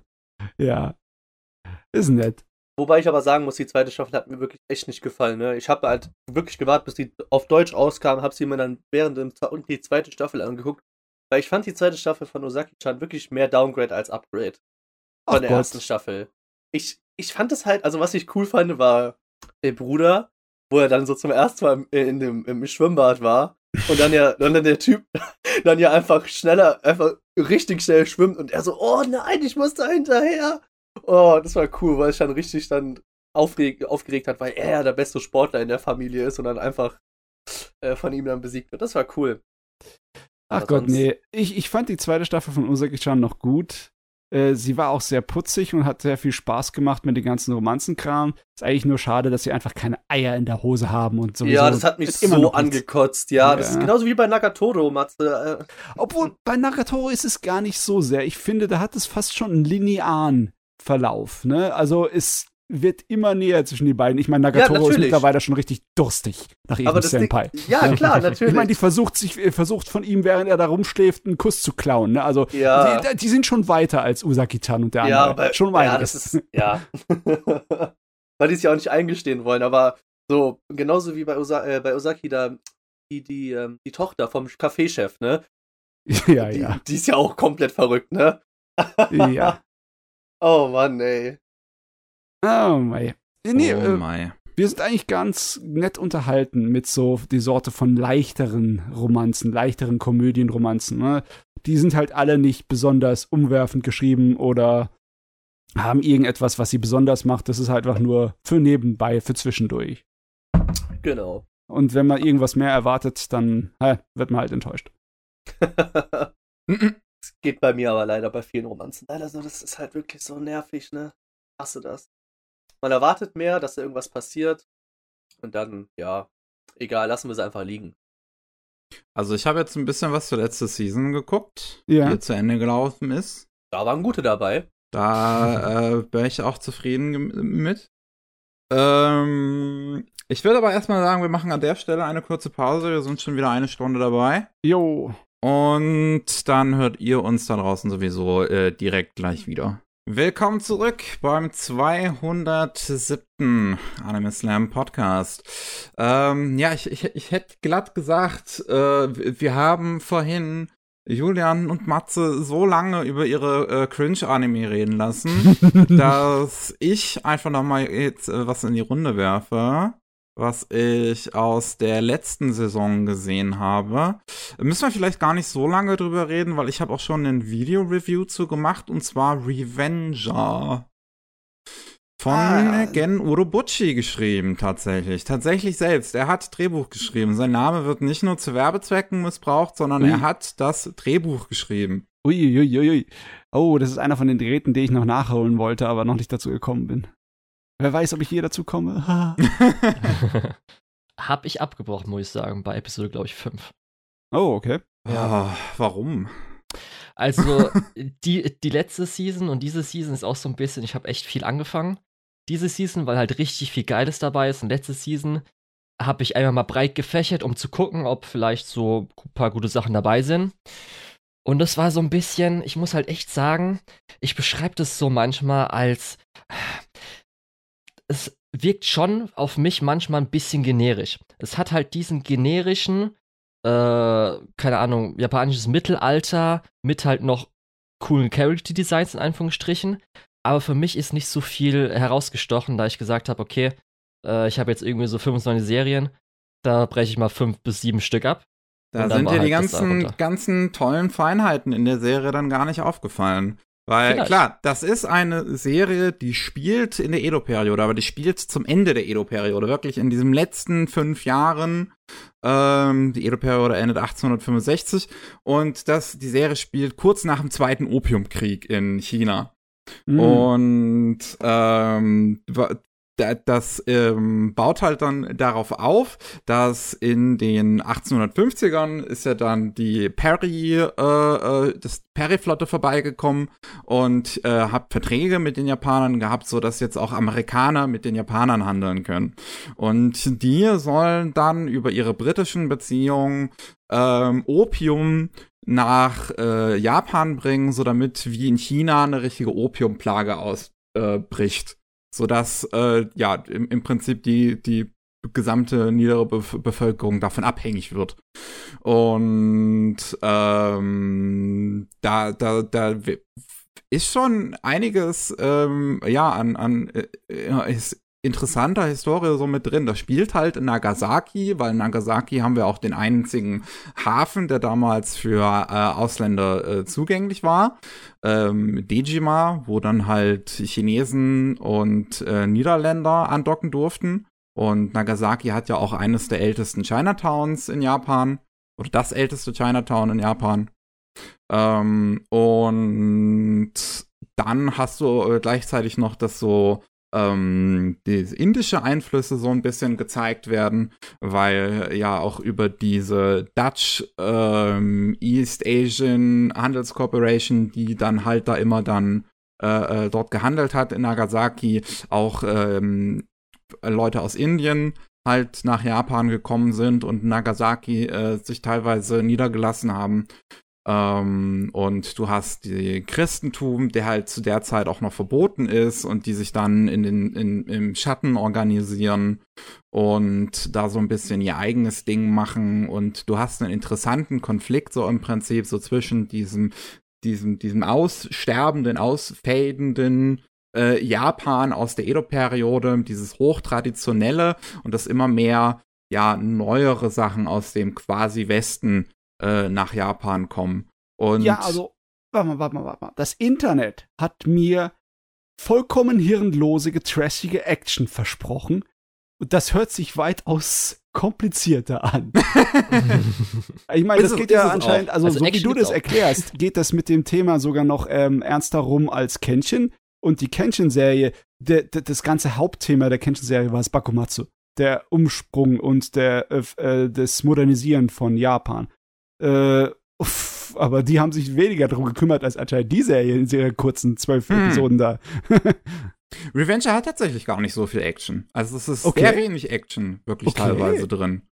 Ähm, das lebt halt größtenteils von seinen Dialogen. Mir ist das auch erst noch bei, erst beim, beim Schneiden des Videos dann überhaupt aufgefallen, als ich die Episoden dann halt immer so durchgeskippt bin, um nach Szenen zu suchen. Ähm, aber jede Episode hat teilweise wirklich wenige Szenenwechsel. Du Hm. hast halt lange ausführliche Szenen da, wo sich die Figuren weit und breit über ihre Ideologie unterhalten. Und das Oh. ist halt, was ich finde, auch Gen Urobuchi Schreiben ja eigentlich ausmacht. Es erinnert mich in seinem Stil am ehesten halt an sowas wie Fate Zero, wo sich dann halt die Helden und die Zauberer irgendwie teilweise dann treffen und einfach über ihre Ideologie austauschen. Ne? In Fate Zero, einer Ja, meiner ja, ja. Lieblingsszenen, ist halt dieses Zusammenkommen zwischen Saber, Archer und Berserker, wo sie sich drüber unterhalten, wie man am besten ein König sein sollte. Und das Ja. ist, wie was Revenger im Prinzip am meisten oder, äh, oder die meiste Zeit ist. Okay, cool. Das hätte ich nicht erwartet. Nur, dass es dann in Revenger halt eher um Sachen wie den Samurai-Kodex geht. Es geht halt um diese Modernisierung, äh, weil unser Protagonist ist auch ähm, Samurai und die Serie fängt halt damit an, das die, die, das wirklich das allererste, was in der Serie passiert, ist, dass er seinen äh, Schwiegervater umbringt, ähm, weil der des Opiumhandels bezichtigt worden ist. Und dann stellt sich aber heraus, das war irgendwie alles nur eine False Flag Aktion und er soll dann von seinen Clansmännern ebenfalls noch umgebracht werden und sch- schwört deswegen dann Rache und landet halt bei einer Gruppe, die Revenger, die äh, Rache ausüben, wenn jemand in eine goldene Münze beißt. Und äh, da du, anhand des Bisses sieht man halt, wie tief die Rache sich verfestigt hat. äh, und äh, diese Revenger arbeiten dann im Namen der christlichen Kirche und tun das halt alles im Geheimen, im Untergrund. Und ähm, da schließt sich unser Protagonist denen halt an und geht aber natürlich nicht mit allen ideologischen Ansätzen einher, weil das auch teilweise sehr schräge Figuren halt sind, die da in dieser Kirche drin sind.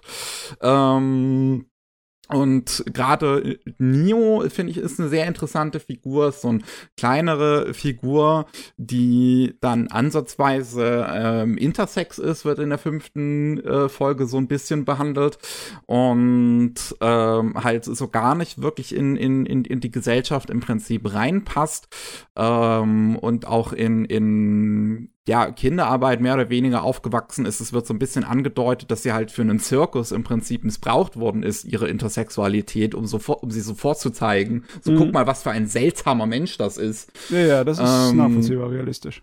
Und ähm, die, ja, ich, das ist, das ist, finde ich, super interessant. Das ist fantastisch, das sind fantastisch geschriebene Dialoge, die halt, muss man sagen, unfassbar trocken sind. Und das ist vielleicht so, so das, weshalb ich auch verstehe, dass äh, Leute nicht unbedingt mit dieser Serie dann klarkommen. Das ist eine Serie, die ist halt auch nicht so gut inszeniert und produziert wie ein Fate Zero oder ein Madoka Magica, wo so lange Dialoge halt auch oft mit geilen Kameraeinstellungen, Fahrten und Schnitten und sowas daherkommen. Und hier hast du halt wirklich größtenteils nur äh, ne, Sch- Schnitt, Schnitt auf eine Figur, Schnitt auf eine andere Figur. Ähm, und da, da, da muss man dann den, den Dialogen eher äh, halt da, da leisten die Dialoge im Prinzip 100% der Arbeit und wenn die halt sehr trocken geschrieben sind und man das jetzt halt gerade nicht unbedingt interessant findet und sich da jetzt nicht so drin sieht, dann äh, kann ich das auch verstehen, dass man das eher langweilig findet. Ich finde das halt super interessant, äh, weil, wie gesagt, ich mag diesen Aspekt völlig, dieses, dieses Gen Orobuchi schreiben, dieses äh, mehrere Ideologien, die aufeinander prasseln und die, die ihre Unterschiede ausdiskutieren und vielleicht am Ende auf den Nenner kommen, vielleicht am Ende auch nicht auf den Nenner kommen. Ähm, und äh, mittendrin ist halt ein bisschen Action, die ist okay in Szene gesetzt. Die ist halt auch völlig übertrieben, weil diese Figuren völlig übertrieben sind. Es ist halt schon sehr lustig, wenn man dann so eine Figur hat wie Murakami, ein riesengroßer Typ, der in seinem ähm, öffentlichen Leben Doktor ist und wenn er als Revenger arbeitet, hat er einen riesengroßen Bogen, über den er Bolzen abfeuert, die er so hart spannt, dass seine Klamotten jedes Mal platzen, wenn er einen äh, Bolzen spannt. Und, Anime. Und diese Bolzen schlagen halt wirklich ein wie Artilleriebeschuss. Ja. also das Okay. erste Mal, wenn man das sieht, dann feuert er auf ein Boot und es prallt so hart ein, dass dieses Boot im Prinzip wirklich explodiert und die Leute, die da drin gesessen haben, ins Wasser fliegen.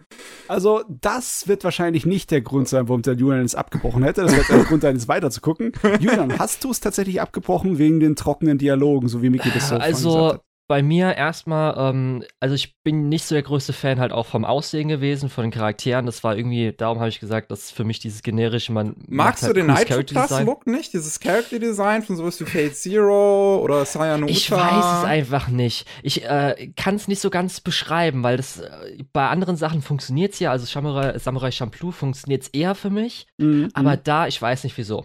Aber ich glaube, das Erste, weshalb äh, ich da noch abgebrochen war, war auch so ein bisschen die Struktur, die bis jetzt, bis Episode 5, die ich dann gesehen habe, so drin war. War halt natürlich, dass so noch leicht am Anfang Revenge of the Week war. Das heißt, es gab immer so einen Revenge-Fall, wo man halt natürlich dann immer so eine Figur ein bisschen mehr so kennengelernt hatte. Hm. Und lustigerweise war ja dann wirklich Episode 5, wo man dann auch so ein bisschen schon gesehen hat, vielleicht in welche Richtung, welchen Konflikt es geben wird. Weil ähm, das Ding ist ja, dass äh, der Samurai ist ja hart Samurai, dass er halt an seine äh, Prinzipien glaubt, bla bla bla, wie auch immer. Und in Episode 5 ist es ja, wo er dann anfängt zu zeichnen. Hm. Und man da auch schon hört, dass er hier mit dem weißen Anführer, der ja die ganze Zeit sagt, hier, Leute können sich verändern oder so, dass da schon Potenzial ist, oh, okay, in der Zukunft anscheinend, er kriegt jetzt Veränderungen und er glaubt nicht dran, dass da was passiert. Was ich ein interessanter Punkt fand. Aber das hat mich halt wirklich vorher, alle Charaktere waren irgendwie so, okay, es wird halt alles so stand, fast standardmäßig.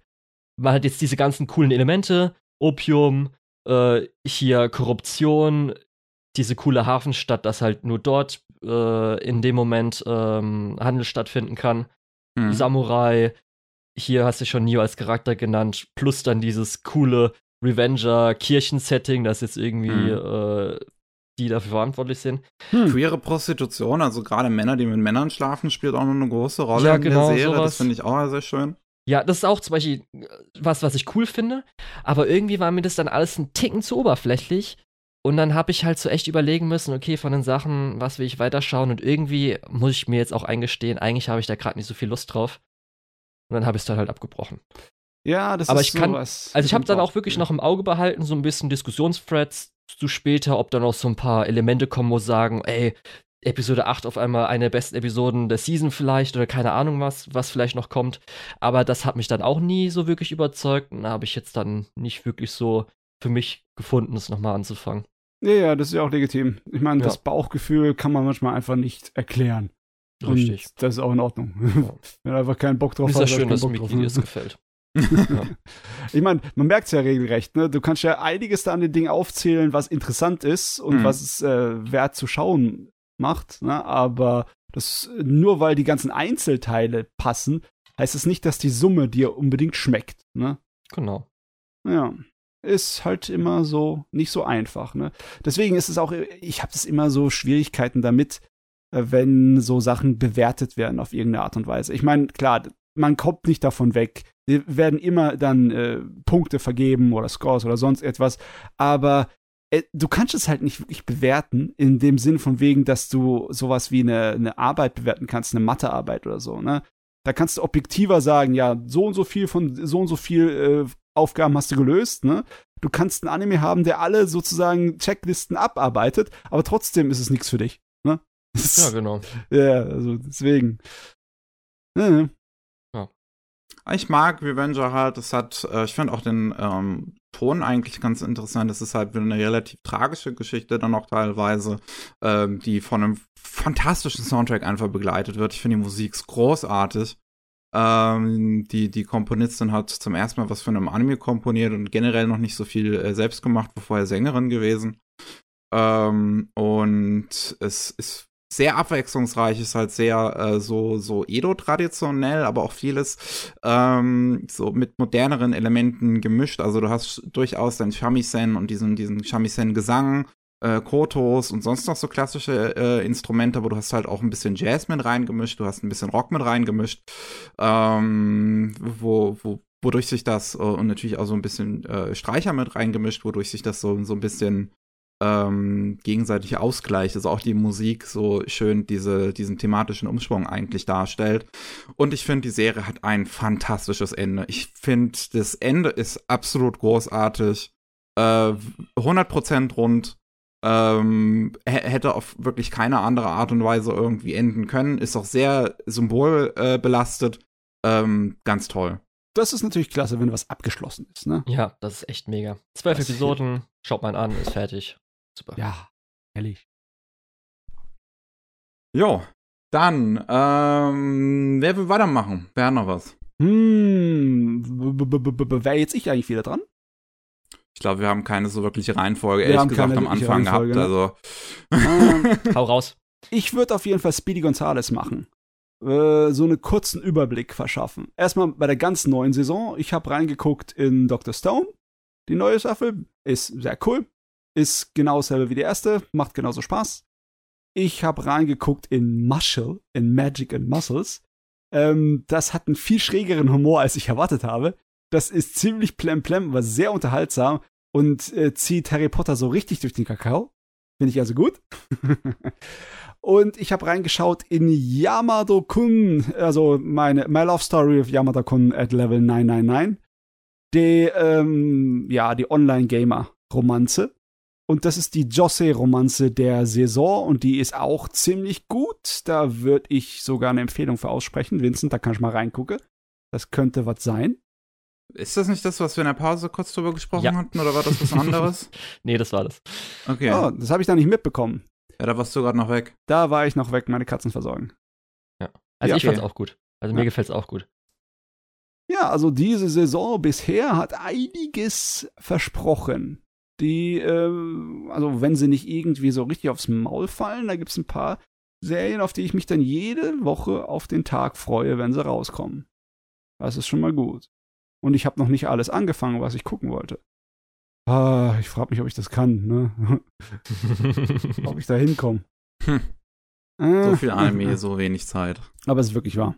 Im Moment, ich habe echt es schwer, manchmal mich zum Anime gucken aufzulassen. Ich habe also von der letzten Saison habe ich auch mir vorgenommen, einige Sachen noch zu Ende zu gucken, aber ich habe es nicht alles geschafft. Ja. Ich, äh, was ich zu Ende geguckt hat, äh, war so Sachen dann wie ähm, äh, die, die disillusionierten Abenteurer, ne? Die hm. die Welt retten sollen, ne? Die Disillusioned Adventurers. Und die Serie war tatsächlich halbwegs interessant. Aber halt, äh, ist halt sehr experimentell.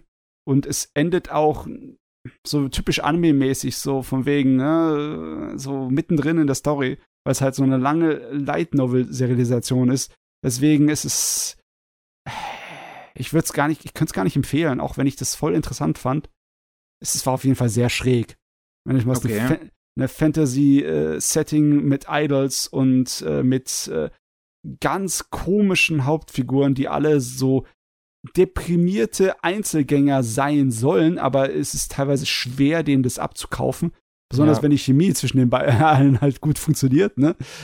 Aber die Stories, die sie haben, ne, so die mit dieser Art äh, Jack the Ripper-artigen Figur als Bösewicht in der zweiten Hälfte, die sind ziemlich gut.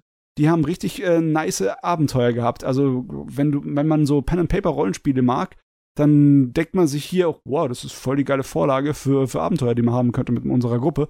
Hm. Deswegen, also was Rollenspiel Fantasy-mäßig angeht, ist das Ding eigentlich schon gut. Und ich würde schon gern äh, Nachfolge auch sehen, dass es weitergeht, weil die Light Novel-Serie ist definitiv, hat noch einiges an Material. Aber ich habe so meine Zweifel, weil das war halt kein, kein großer, umwerfender Dauerbrenner. Ne? Ähm, ist die Produktion am Schluss dann irgendwie noch zusammengebrochen oder nein, nein. ist dann okay? Weil ich habe nach der vierten Episode abgebrochen, weil das, was du gesagt hast, dass irgendwie der Unique Selling Point ist nicht so ganz rübergekommen, dass die jetzt so alleine wirken, in Anführungsstrichen oder so ein bisschen. Dann habe ich gesagt, so, nee.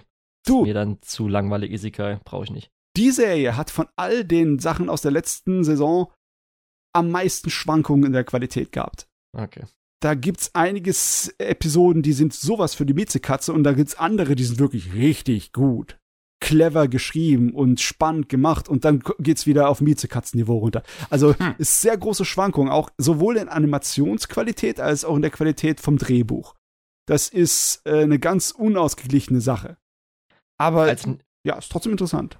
Als ich nämlich überlegt hatte, ob ich es jetzt weiter schauen soll oder nicht, mit Lukas so besprochen, war sogar ein positiver Punkt, zu sehen, wie sehr die Produktion auseinanderbricht, weil da war schon lustige Szenen dabei, zum Beispiel in Episode 3, als die Treppe runtergelaufen ist. Das sah so Ja. lustig und schlecht aus, weil es Tatsächlich so hart ist, off ja, Model war. tatsächlich ist es nicht zusammengebrochen. Es ist am Ende sogar etwas besser geworden als der Seriendurchschnitt. Ja Also gut, da muss ich gar nicht schauen. aber ja. Es wird besser, aber das ist ja langweilig. ja, was soll denn das? Ja, aber trotzdem, ja, das ist eher sowas für nebenbei. Was anderes für nebenbei war das, ähm, äh, wie heißt es nochmal, Reborn to Master the Blade. Das war eigentlich durchgehend nicht ernst zu nehmen. Das ist einfach nur Fantasy flach. Aber es ist, es ist spaßig gewesen bis zum Ende hin. Und auch am Ende haben sie noch mal ein bisschen aufgedreht und ja, es, es war wirklich unterhaltsam. Du, Okay. Du hast, also da im Endeffekt, du hast auch wieder so einen völlig übermächtigen Hauptcharakter, aber das Übermächtige ist, äh, ist dir überhaupt nicht aufgefallen, weil die Serie sich nicht so sehr drauf äh, gelegt hat, da auf das Ding, sondern es war eigentlich so eine Durchschnitt-Light-Novel-Angelegenheit, würde ich sagen. Mit etwas besserer Zeichnungen als der Durchschnitt. Also wirklich, teilweise geben die sich sehr viel Mühe. Das ist eine von den Serien, die so ein bisschen versucht, diese sehr vielen Reflexionen und Schattierungen und alles mit ein in Zeichnungen reinfließen zu lassen. Sieht dann Hm. ein bisschen aus wie so eine 80er Jahre OVA manchmal. Oh. Hm. Ja, ja. Und ja, wer die ganzen Isekai-Kram mag, so wie ich, ne, diesen ganzen Ross und Trash, der hat da seinen Spaß mit, mit dem Ding. Das ist herrlich dämlich und es weiß auch selber, wie hohl und dämlich es ist und spielt damit herum. Es ist zwar keine Satire, aber es ist ähm, ja so selbstbewusst und selbstironisch genug, dass ich meinen Spaß damit haben konnte. Das war auch ganz nett. Ganz nett, ganz nett. Habt ihr schon Handyman's Seite in Another World besprochen? Oder das ist der nächste, zu dem ich kommen Ah, würde. Weil das ist der der beste der für letzten mich. Saison. gewesen. Das ist das Highlight. Gute Okay. Güte, es geht das Ding ab. Das ist nicht normal. Das habe ich dem nicht erwartet von dem. Richtig gut gewesen. Nice. der, der, der hat auch äh, eine komische Struktur. Also, was ist eine komische Struktur? Eine interessante Struktur. Na, das habe ich schon mal drüber geredet. Der fängt Ja. an mit lauter kleinen Vignetten. So Mini-Stories, die vielleicht mal so drei bis äh, sechs Minuten so immer gehen. Ja, aus so demselben Universum. genau. Ne? So springt immer so hin und her. Ja, das ist unser Alltag. Da mal das, der Abenteuer und das Abenteuer. Das sind Charaktere aus diesem Fantasy-Universum. Das ist der schräge Laden, der schräge Laden. Der die ganze Serie hat auch einen etwas komischen Sinn für Humor, der etwas grob ist und öfters mal daneben schlägt. Ne? Auch, Also, äh, das ist ein Humor so ein bisschen und arg unter der Gürtellinie. Erinnert mich ein bisschen an Gintama-Humor manchmal. Ja. Also ich muss sagen, eine der besten oder mit die besten Penis-Gags, die es so in Anime gibt für mich. Okay. ja. Und das, obwohl es Golden Kamuy gibt. Ja. Aber auf jeden Fall, die Serie reißt dann so richtig rum in der zweiten Hälfte und kriegt zwei große epische Stories, die sie behandelt, wo es dann richtig dramatisch wird und richtig abgeht und auch epische Kämpfe passieren und Charakterentwicklung und äh, es ist es ist wirklich geil. Es ist richtig fett. Am Ende sind alle Charaktere so in meinem Herz reingeschlossen worden. Die sind also wirklich jeder einzelne von den Charakteren ist wirklich interessant und auch äh, das ist schöne mal wieder so eine Ohnmachtsfantasie vom Isekai. Der Hauptcharakter ist einfach nur ein maler Mensch, ne, der halt richtig gut ist darin, so Hans in allen Gassen zu sein. Er kann so ziemlich von allem was als Handwerker. Und alle anderen sind äh, große Spezialisten, ne? Die Kriegerin, die kann mit ihrem Riesenschwert eine Menge Dämonen und Monster auseinanderhacken. Der Magier hat unglaublich viel magische Feuerkraft. Nur er ist halt dement. Und Saito muss ihm halt immer helfen und für ihn seine Sprüche auswendig lernen. Und äh, ja, äh, der, der ganze, die ganze Sache funktioniert am Ende so gut, dass ich mich echt wundere, wie das funktioniert hat. Es ist Ja. auf jeden Fall, ähm, gehört jetzt mittlerweile zu meinem Lieblings-Isekais sogar. Auf echt wirklich muss ich dir zustimmen. Ja, War ja. auch so, ich werde mich auf jeden Fall noch in meinem Podcast nochmal entschuldigen an Leute, die ich Handyman nur wegen dem Humor äh, empfohlen habe und das deswegen angefangen habe. Weil es wird halt schon echt emotional. Wo Ja, ich dachte sehr. so, wow. Also gerade Morlock Das ist der, ähm, Der Zauberer, ja. Zauberer, der halt äh, Demenz ein bisschen hat. Wie das aufgearbeitet wird, das ist einer meiner Lieblingscharaktere am Ende der Season gewesen, auf jeden Fall. Der ist einfach absolut großartig. Ja, die, die Hm. Serie hält auch überhaupt nicht sich zurück, ne? Die hat teilweise Hintergrundstories, die stechen dir direkt ins Herz. Ja. Morlocks Hintergrundgeschichte ist bitterböse, meine Güte. Und wie er auch noch weiterentwickelt wird über dann Ja. nochmal das nächste. Ah, mein Gott, ey, war richtig gut. Und da muss man halt echt sagen, die Produktion ist auch richtig mega. Also die Oh, yeah. Action-Szenen, gerade auch noch zum Ende hin. What the fuck? Das Ja. habe ich nicht erwartet. Das- Wow. Also ziemlich die besten magischen Explosionen in der letzten Zeit, ne? So richtig Ja. geil. Also richtig nice. Auch so finde ich persönlich, wie halt ähm, jetzt so ein bisschen, das fand ich auch zum Beispiel an der letzten Season Damachi ganz cool, wie halt so das Dungeoneering passiert. Das heißt, wie es im Dungeon so als Party agieren zusammen und Mhm. halt jeder hat so seine eigene Aufgabe. Und so Sachen zum Beispiel Realsa, das ist halt der Tank, die Kriegerin. Mhm. Dass sie zum Beispiel auch im Kampf sowas mal wie ihr, sie hat halt eine Pike am Helm. Und dass sie den auch mal im Kampf benutzt zum Beispiel. Und so Sachen finde ich halt, so Kleinigkeiten waren halt alle immer richtig cool. Ja, Und das, ich war echt so richtig begeistert einfach am Schluss. Da hast du auch echt gemerkt, dass der Autor bestimmt voll der Rollenspiel-Freak ist. Ne? Der hat sich nämlich Mühe gemacht um die kleinen Details, dass es sich auch so anfühlt wie so ein Rollenspiel-Abenteuer wieder. Ja. Ja. Und dadurch, dass du halt in den ersten drei Episoden halt Sketche hast, wo du ja auch ganz viele Charaktere, verschiedene Charaktere eingeführt bekommen hast, die Mhm. ersten Episode 4 so langsam zusammenkommen, hast du halt auch echt einen tollen Cast an Charakteren, die alle irgendwie so ein bisschen ihr eigenes Ding haben, ihr eigenen Skill, ihr eigenes, ihr eigene Weirdness. Und das Oh macht ja. halt echt Spaß, wie es dann kombiniert wird. Der Humor ist teilweise wirklich sehr schräg. Aus, Also, ich einfach manche Sachen sind einfach so. nur so ein Nebengag, der eingeführt würde, einfach nur als Gag, ne? Der, der, der Magier, ne? Der Magier, der äh, nur auf Körpertraining geht, nur so ein Muskelmensch ist und der einen super magischen Stab hat, der im Endeffekt ein großer Baumstamm ist, mit dem er Monster erschlägt, ne? Der will da natürlich dann in das äh, Labyrinth rein, aber der geht nicht, passt nicht. Sein Zauberstab ist zu groß, sein großes, sein Baum, den er rumschleppt, und da denkt er sich, oh scheiße, hm, hab ich halt Pech gehabt, dreht sich um und geht wieder. Die ganze Scheiße da mit diesem Unsinn, nur für den einen Gag. Wer kennt's nicht, wenn der Zauberstab mal wieder zu groß ist? Ja, das ist nicht normal. Aber ja, Handyman Saito, riesengroßer Daumen hoch, meine Fresse. Ja, große Empfehlung. Okay. Ja. Ähm, Julian, hast du sonst noch was? Ich meine, wir haben jetzt gerade schon so, ich kann jetzt von Matze zu dir überleiten im Prinzip. Mhm. Ich habe auf jeden Fall ganz viel, aber wollt ihr eher so ein bisschen Geheimtipps oder was, wo vielleicht Leute nicht unbedingt sofort angefangen haben oder was, wo ich sehr für brenne? Ja, Ja, was dir gerade einfällt, wo du Bock hast, hast drauf. Okay. Dann äh, nehme ich, glaube ich, aus dieser Season was. Oh, okay. Und zwar World Dice Star. Habt ihr davon Okay. schon was gehört? Ich habe Ähm. nur davon, das äh, gesehen, weil Sally Yamaki eine der Hauptfiguren spricht. Okay. Weshalb ich's äh, gefunden, dann auch angeschaut habe, ist, weil das Original Character Design ist von Mika Picasso. Könnte man kennen. Hat zuletzt zum Ah, Beispiel bei stimmt, ja. ja. Marcus Bales, Fire Emblem, den neuen Charakter gemacht oder halt Mhm. mein Lieblingscharakter FGO Sei Shonagon. Äh, Shonagon. Und ähm, ich fand es halt interessant, weil äh, es ist in Anführungsstrichen wieder ein Theater-Schauspiel-Anime.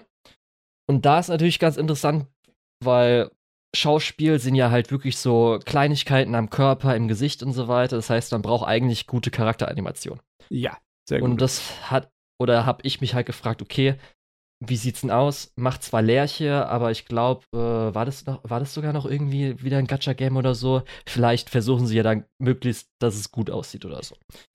Ich habe es angefangen. Schon mal sehr gut. Wir haben einen deutschen Charakter. Das ist die Blonde. Äh, Katrina. Die, ist von, die wird von Sally gesprochen, ja. Ja, und äh, da ist zumindest so ganz interessant, äh, also ist zwar schon äh, verständlich, ist zwar schon Ticken Englisch, aber äh, zumindest einmal, als eine Textnachricht war, war die Grammatik komplett falsch. Ist halt ganz lustig zu sehen und auch ganz äh, cool, weil das der zweite Anime diese Season ist, wo viel Deutsch drin vorkommt, in Anführungsstrichen. Was ist der andere? Äh, ja, Kaffee Liebe. Da So, wird nämlich schön über okay. Schwester geredet, die anscheinend mussten nämlich auch mal am Anfang äh, bei Kaffee Liebe dann aufgenommen werden, die ganzen Gerichte, und die sind halt deutsch. Da wird halt Apfelstrudel, Sachertorte, wird halt auf Deutsch gesagt von Japanern. Oh Gott, oh Gott. die schlimmen Worte. Allein die Vorstellung. Aber bei World Dice Star geht's halt irgendwie darum, also ich weiß nicht, ich habe die KGG Shoujo oder Shoujo KGG Review Starlight gesehen, sind ja zwei verschiedene Serien. Naja, habe ich beide gesehen, ne? Okay. Und hier ist auch wieder ein Frauentheater. Ich weiß nicht, wie sehr sie sich halt am dann hier richtigen Frauentheatervorlage orientieren. Aber zumindest unser Hauptcharakter, das ist die Rothaarige, die wird anscheinend Schauspielerin werden bei Sirius, was irgendwie so eine große Theatertruppe ist oder so. Und äh, da hat sie eine äh, Vor äh, Vorstellungsgespräch oder wie auch immer, halt so, äh, muss sie kurz einmal vorsprechen. Und äh, sie hat halt so ihre Freundin, die ist hier äh, die Blauhaarige, sagt halt, ja, ich kann ja dies Jahr nicht teilnehmen oder so, du musst jetzt los.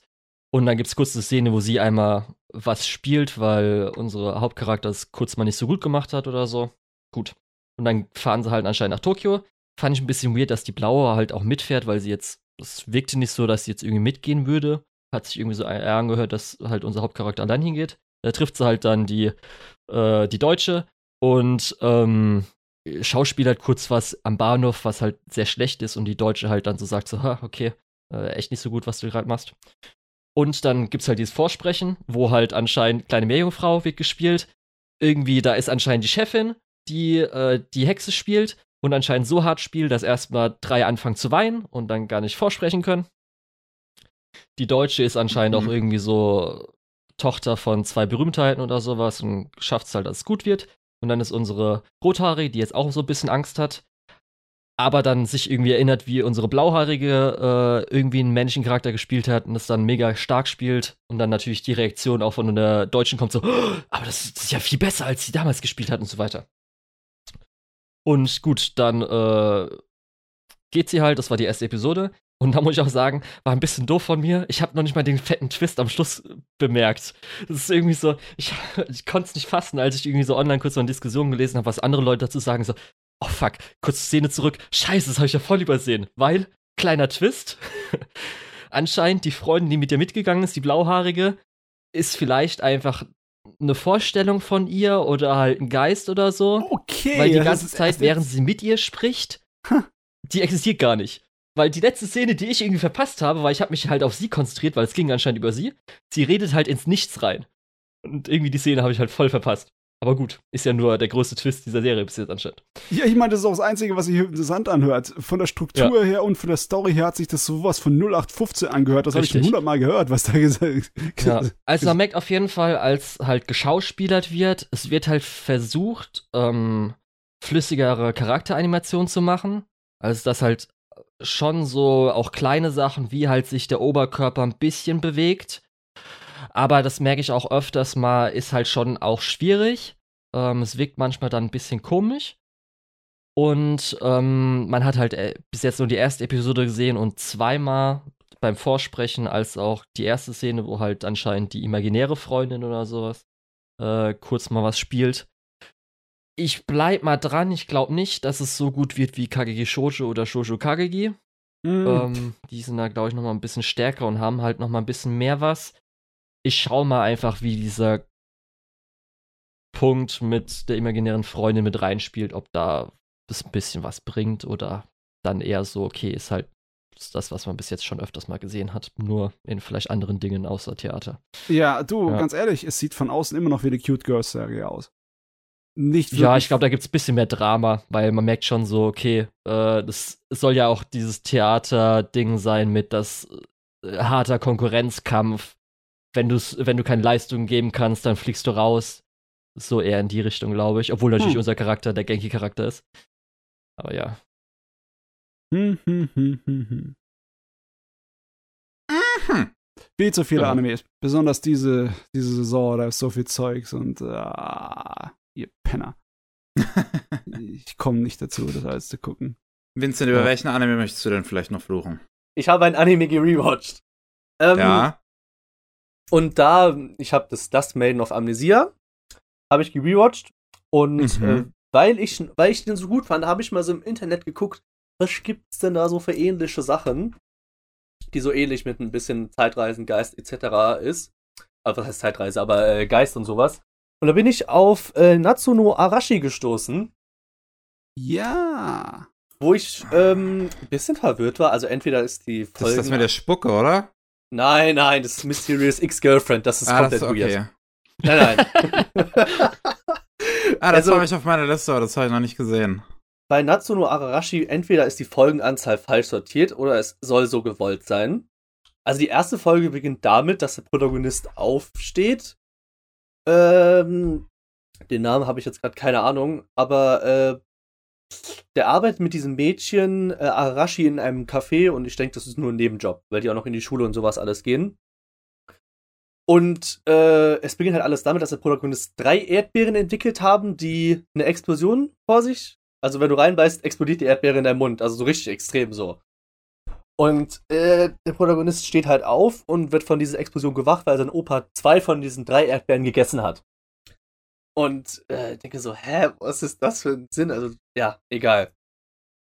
Dementsprechend gehen sie an Arbeiten, bis man dann herausfindet, die, die Ararashi ist eine Zeitreisende. Äh, die kann in die Zeit überall hin zurückreisen. Also reist der Protagonist und die, und die Ararashi zurück sechs, fünf Stunden zurück davor, bevor der Opa diese drei Erdbeeren nimmt, haben diese Erdbeeren dann mitgenommen uh, und sind dann wieder ins Café zurück. Und aus irgendeinem Grund kommt dann so der Typ rein, das ist so ein richtig muskelbepackter bepackter Typ, äh, der in der zweiten Folge dann der Kommissar dieses ganzen Urchin, Urchins ist, wo der Protagonist halt mit seinem Opa wohnt. Kommt er da rein und der Protagonist versucht um Biegen und Brechen diesem Kommissar einfach die Erdbeere anzudrehen. Ah, wollen Sie, äh, was wollen Sie bestellen? Wollen Sie Spaghetti mit Erdbeersoße? Wollen Sie einen Smoothie Erdbeershake haben? Der wollte die ganze Zeit diese Erdbeeren wegen dieser Explosion, die da in den Erdbeeren drin ist, ihm andrehen. Ich habe keine Ahnung, wieso, es wurde auch nicht aufgeklärt. Der, der Typ hat einfach gesagt, nein, ich will nichts. Gut, und dann hat der, hat der Protagonist es dann auch gelassen. Und dann ist noch so ein anderer Typ reingekommen, äh, der äh, jeden Tag einen Erdbeerkuchen bestellt mit einem Orangensaft oder einem Tee oder sowas. Dann hat, der Protagon dann hat man ein Flashback gesehen, wie der Protagonist morgens nochmal in diesen Laden reingegangen ist, in, in den Café, wo er arbeitet, und wo zwei Kuchen stehen, wo er dann extra diese Erdbeere mit der Explosion auf diesen Kuchen draufgelegt hat. Dann holt er halt, äh, bringt er die Bestellung dem Typen, der das Erdbeerkuchen alles bestellt hat.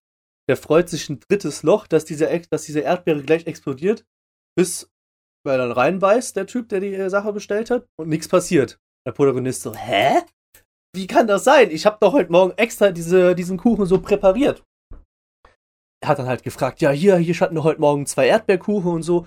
Und dann, äh, ich denke, das war, glaube ich, die Chefin des Cafés. Hat dann gemeint, ja, äh, die eine Mitarbeiterin, äh, Anja heißt die, glaube ich, hat diesen Erdbeerkuchen mitgenommen. Und er dann so, oh nein, es wird sie gleich explodieren und sowas, ne? Rennte zu, sprintet der zu der hin, übelst äh, so. Also, ah nein, Achtung, pass auf! Äh, du, du, du isst den gleich und explodierst. Und die so, hä? Ich hab doch gar keinen Kuchen dabei. Und der dann so, hä? Standen doch heute Morgen zwei Kuchen her.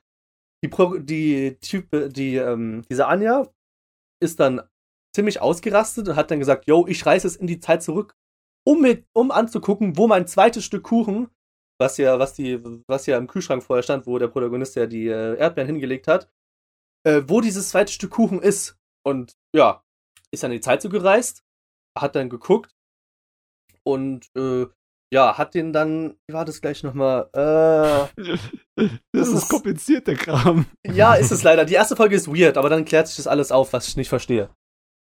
Äh, dann war das so, dass diese morgens diese zwei Stücke da waren. Dann ist irgendwas noch passiert und dann war es das die erste Folge. Und ich, und ich lag da so auf der Couch und dachte mir so, okay, cool, guck ich weiter. Guck ich weiter. Das Erste ist, Folge- Das ist eine mutige Entscheidung. Erste Folge beginnt. Ja, hallo, ich bin der Protagonist. Ich muss immer an meine Zeit als 13-jähriger Junge zurückdenken. Also kommt's aus der Ver also der Typ erzählt die Geschichte quasi.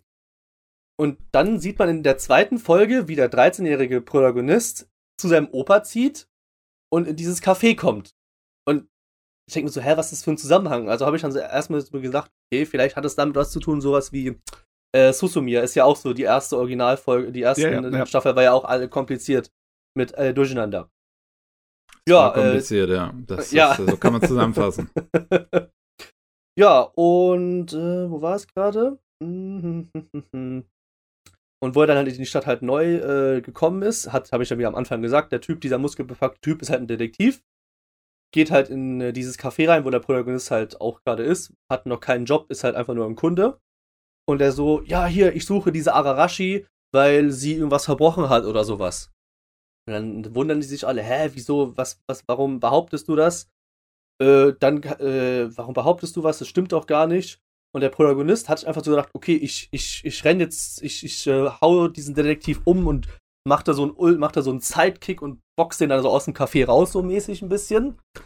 Dann ist er erstmal, hat er, ist dieser Privatdetektiv erstmal aus dem äh, ähm, Café raus. Und ja, der Protagonist hat dann gesagt, ja, hier, Dos, dies, das, hat sich dann beworben für das Café. Ist dann auch angestellt worden. Und äh, ganz beiläufig erzählt die Ararashi dem Protagonisten, ach ja, ich bin ein Geist, der vor 60 Jahren gestorben ist und kann in die Zeit zurückreisen. Einfach so beiläufig so, ne? So ganz normal halt Alltag, ne? Und jeder kann diesen Geist aber sehen. Und äh, da sie halt davon ausgegangen ist, ja, hier, da du mir ja nicht glaubst, dass ich ein Geist bin, sind sie zurück in die Zeit gereist, 1945, wo Zweiter Weltkrieg war, noch war, und äh, haben dann halt so geguckt, was sie machen können, um diese eine Familie, die da äh, war, vor so einem Bombenangriff zu schützen, weil keiner denn halt glauben würde, ja, wir sind Zeitreisende, jetzt kommt auf einmal Bombenangriff von den Flugzeugen so, ne? Ja, der Protagonist und sie reisen dahin, Bombenangriff ist und sie reisen wieder zurück und der Protagonist, ach so, du bist Zeitreisende, ich kann ich dir auch glauben. So, so komplett, keine Ahnung. Ja. Aber das vom ist, Ding. Ja, ist ein wildes Ding. Ja, Sage mal, ganz ehrlich, ich habe nicht viel im Kopf noch an Erinnerungen an die Serie, weil ich sie, glaube ich, auch nicht zu Ende geguckt habe. Ich habe die erste Staffel geschaut und die zweite noch nicht mal fertig gemacht. Ich habe die Serie echt nur geschaut, weil der Autor, ne, der Jin Kobayashi, der Autor vom Originalmanga, hat davor School Rumble gemacht. ah, das will ich auch noch gucken. Ich war School Rumble gefeiert. Das war sehr lustig. Es war eine Sorte von äh, so Quatsch-Comedy-Manga in der Schule, also Manga Daya oder ja, ich meine, neuerer wäre Lucky Star, ne? Und äh, ich habe das Ding geliebt. Und dann dieses Natsune Arashi, ja, dieser Sommersturm, der war ganz anders vom Ton her und von der Art und Weise. Jetzt aber im Nachhinein kann das auch an dem Produktionsteam gelegen haben, weil das war Chef und Akiyuki Shimbo, ne? Ein bisschen sch schon eine schrägere Mischung da reingekommen. Ja, ich habe halt jetzt bis jetzt erstmal nur die ersten vier Folgen halt geguckt, so, ne? Also ich Also, find's vom ja. Ding her ganz gut. Aber ja, also ich meine, es gibt halt auch so immer so, so ich glaube, das soll auf lustig angelehnt sein, ne? Weil dieser, dieser Polizist, der wird dann manchmal so in der Aufnahme, äh, in der Aufnahme, äh, in so einer Szene gezeigt und kommt dann out of nowhere. Der wird im Büro angerufen, ne, wo er halt arbeitet.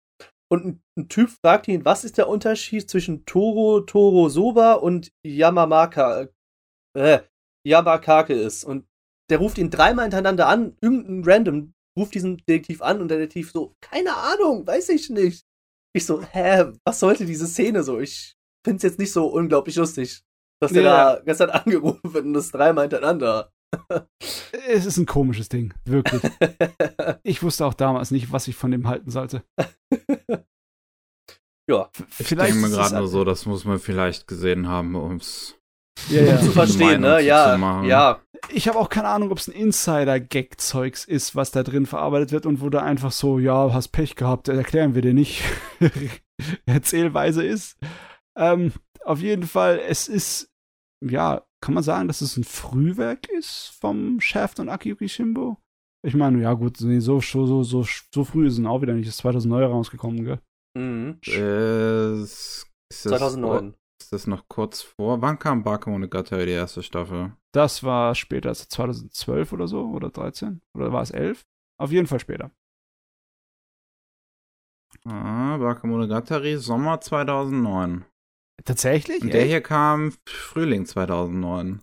Oh. Das Krass. quasi d- noch ku- kurz vor Bakemonogatari, aber mittendrin dabei, wo sie halt diesen ja, Shimbo-Stil im Prinzip dabei sind, komplett auf das Studio äh, umzumünzen, angefangen mit ähm, mit äh, äh, dem, dem, dem depressiven Sensei, ähm, Sayonara Setsuro Sensei. Okay, weil tatsächlich, äh, so viel kann ich mich noch erinnern.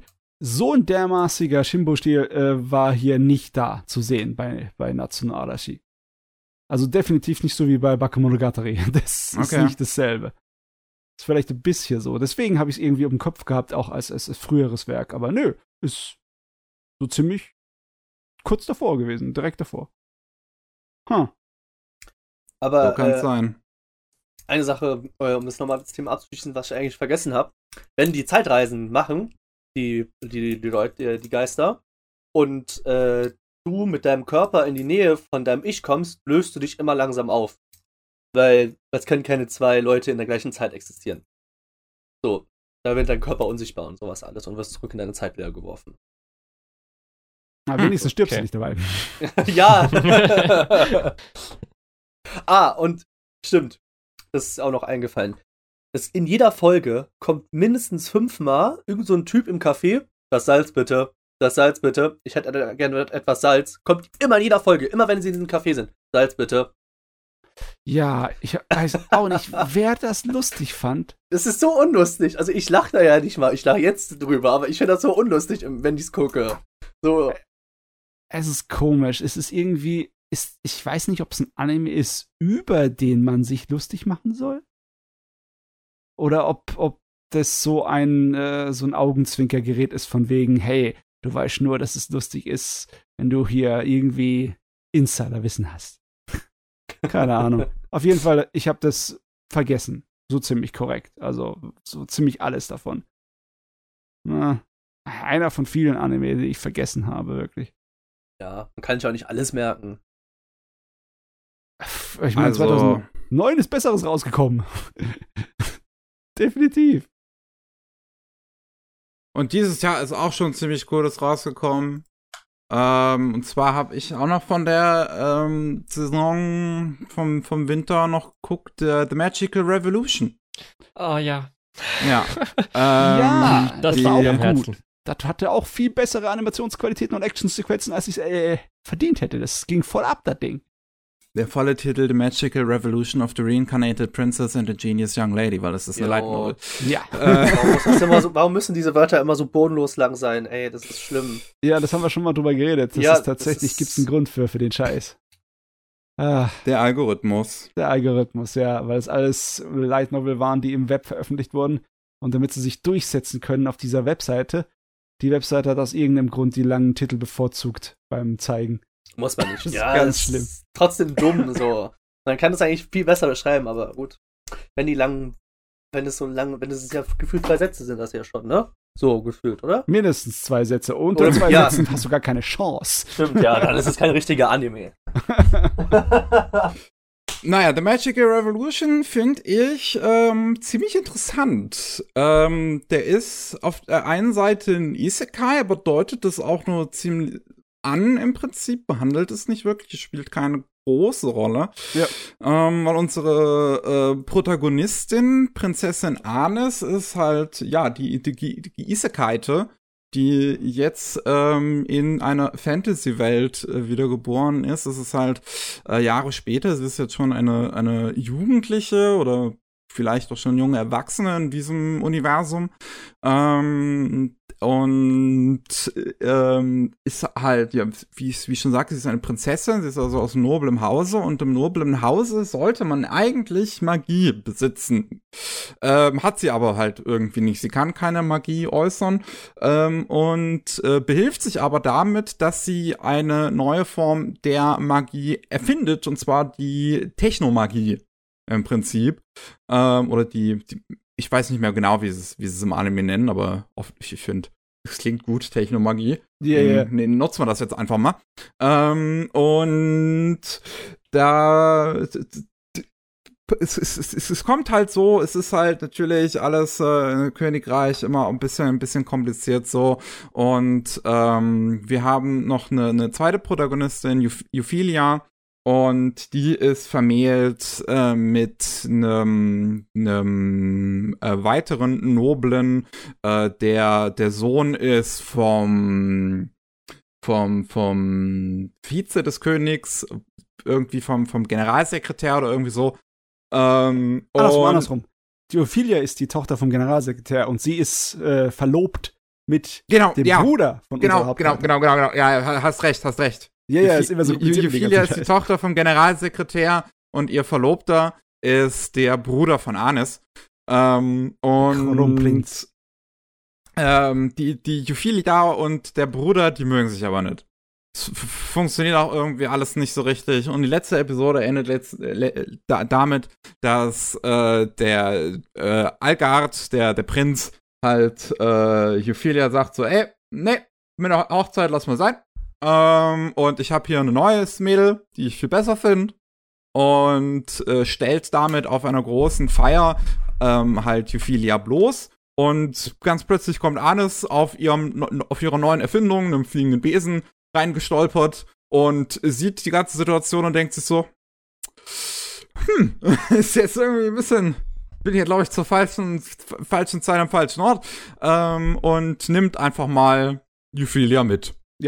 Ja. Und fliegt wieder davon. und ich finde es dann auch, ähm, auch ich, ich, sehr interessant auch, wie das dann weitergeht und weiter aufgelöst wird. Weil, ähm, ja, im Prinzip jeder auch seinen Kopf mal ausnahmsweise eingeschaltet hat in dieser Serie und Leute über, über Dinge nachdenken, die passieren und nicht einfach nur als gegeben hinnehmen und alles ein bisschen, bisschen Logik folgt. Ja, ja, die was ich in solchen ganze Isekai Plot der Fantasies Serie- nicht gewohnt bin. Der ganze Plot der Serie entwickelt sich im Endeffekt auf sich selber, ne? Der, ja. der, du merkst es wirklich andauernd, das ist auch, das ist voll ein Light Novel Gerät. Du merkst es dran, wie die Leute miteinander reden, so ausführliche Dialoge und alles und wie es Mhm. geschrieben ist.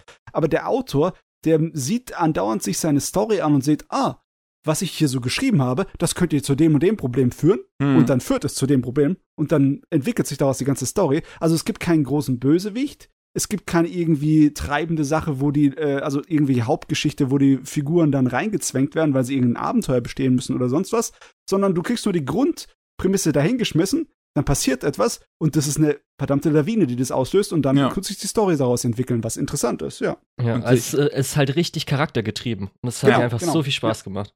Das ist Halt wirklich echt toll. super. Also ich, ähm, es, es, geht- es geht halt im Prinzip damit weiter, dass Anis dann halt irgendwie vorschlägt, dass Ophelia eher äh, ihre Gehilfin sein könnte, ihre Assistentin, damit Ophelia jetzt auch irgendwie nicht aus dem Nobelhaus oder so verbannt werden muss wegen dieser Eheannulation, aber auch äh, da sind die ähm, der, der der König und der Generalsekretär sich durchaus darüber bewusst, dass vielleicht bei dem Jungen, der halt äh, Ophelia irgendwie vorgeworfen hat, auch dieses neue Mädchen, auf das er angeblich steht, ähm, äh, äh, irgendwie gemobbt zu haben und da gehen die der Sache halt eher nach und da stellt sich da noch irgendwie was im Hintergrund äh, heraus, die irgendwie ähm, was damit halt zu tun hat und währenddessen sehen wir aber so ein bisschen eine Annäherung halt zwischen Anis und Euphilia. Anis ist auch das finde ich auch sehr erfrischend eigentlich, steht direkt von Anfang an ganz offen dazu, dass sie halt eher auf Frauen steht, beziehungsweise auf Mädchen steht.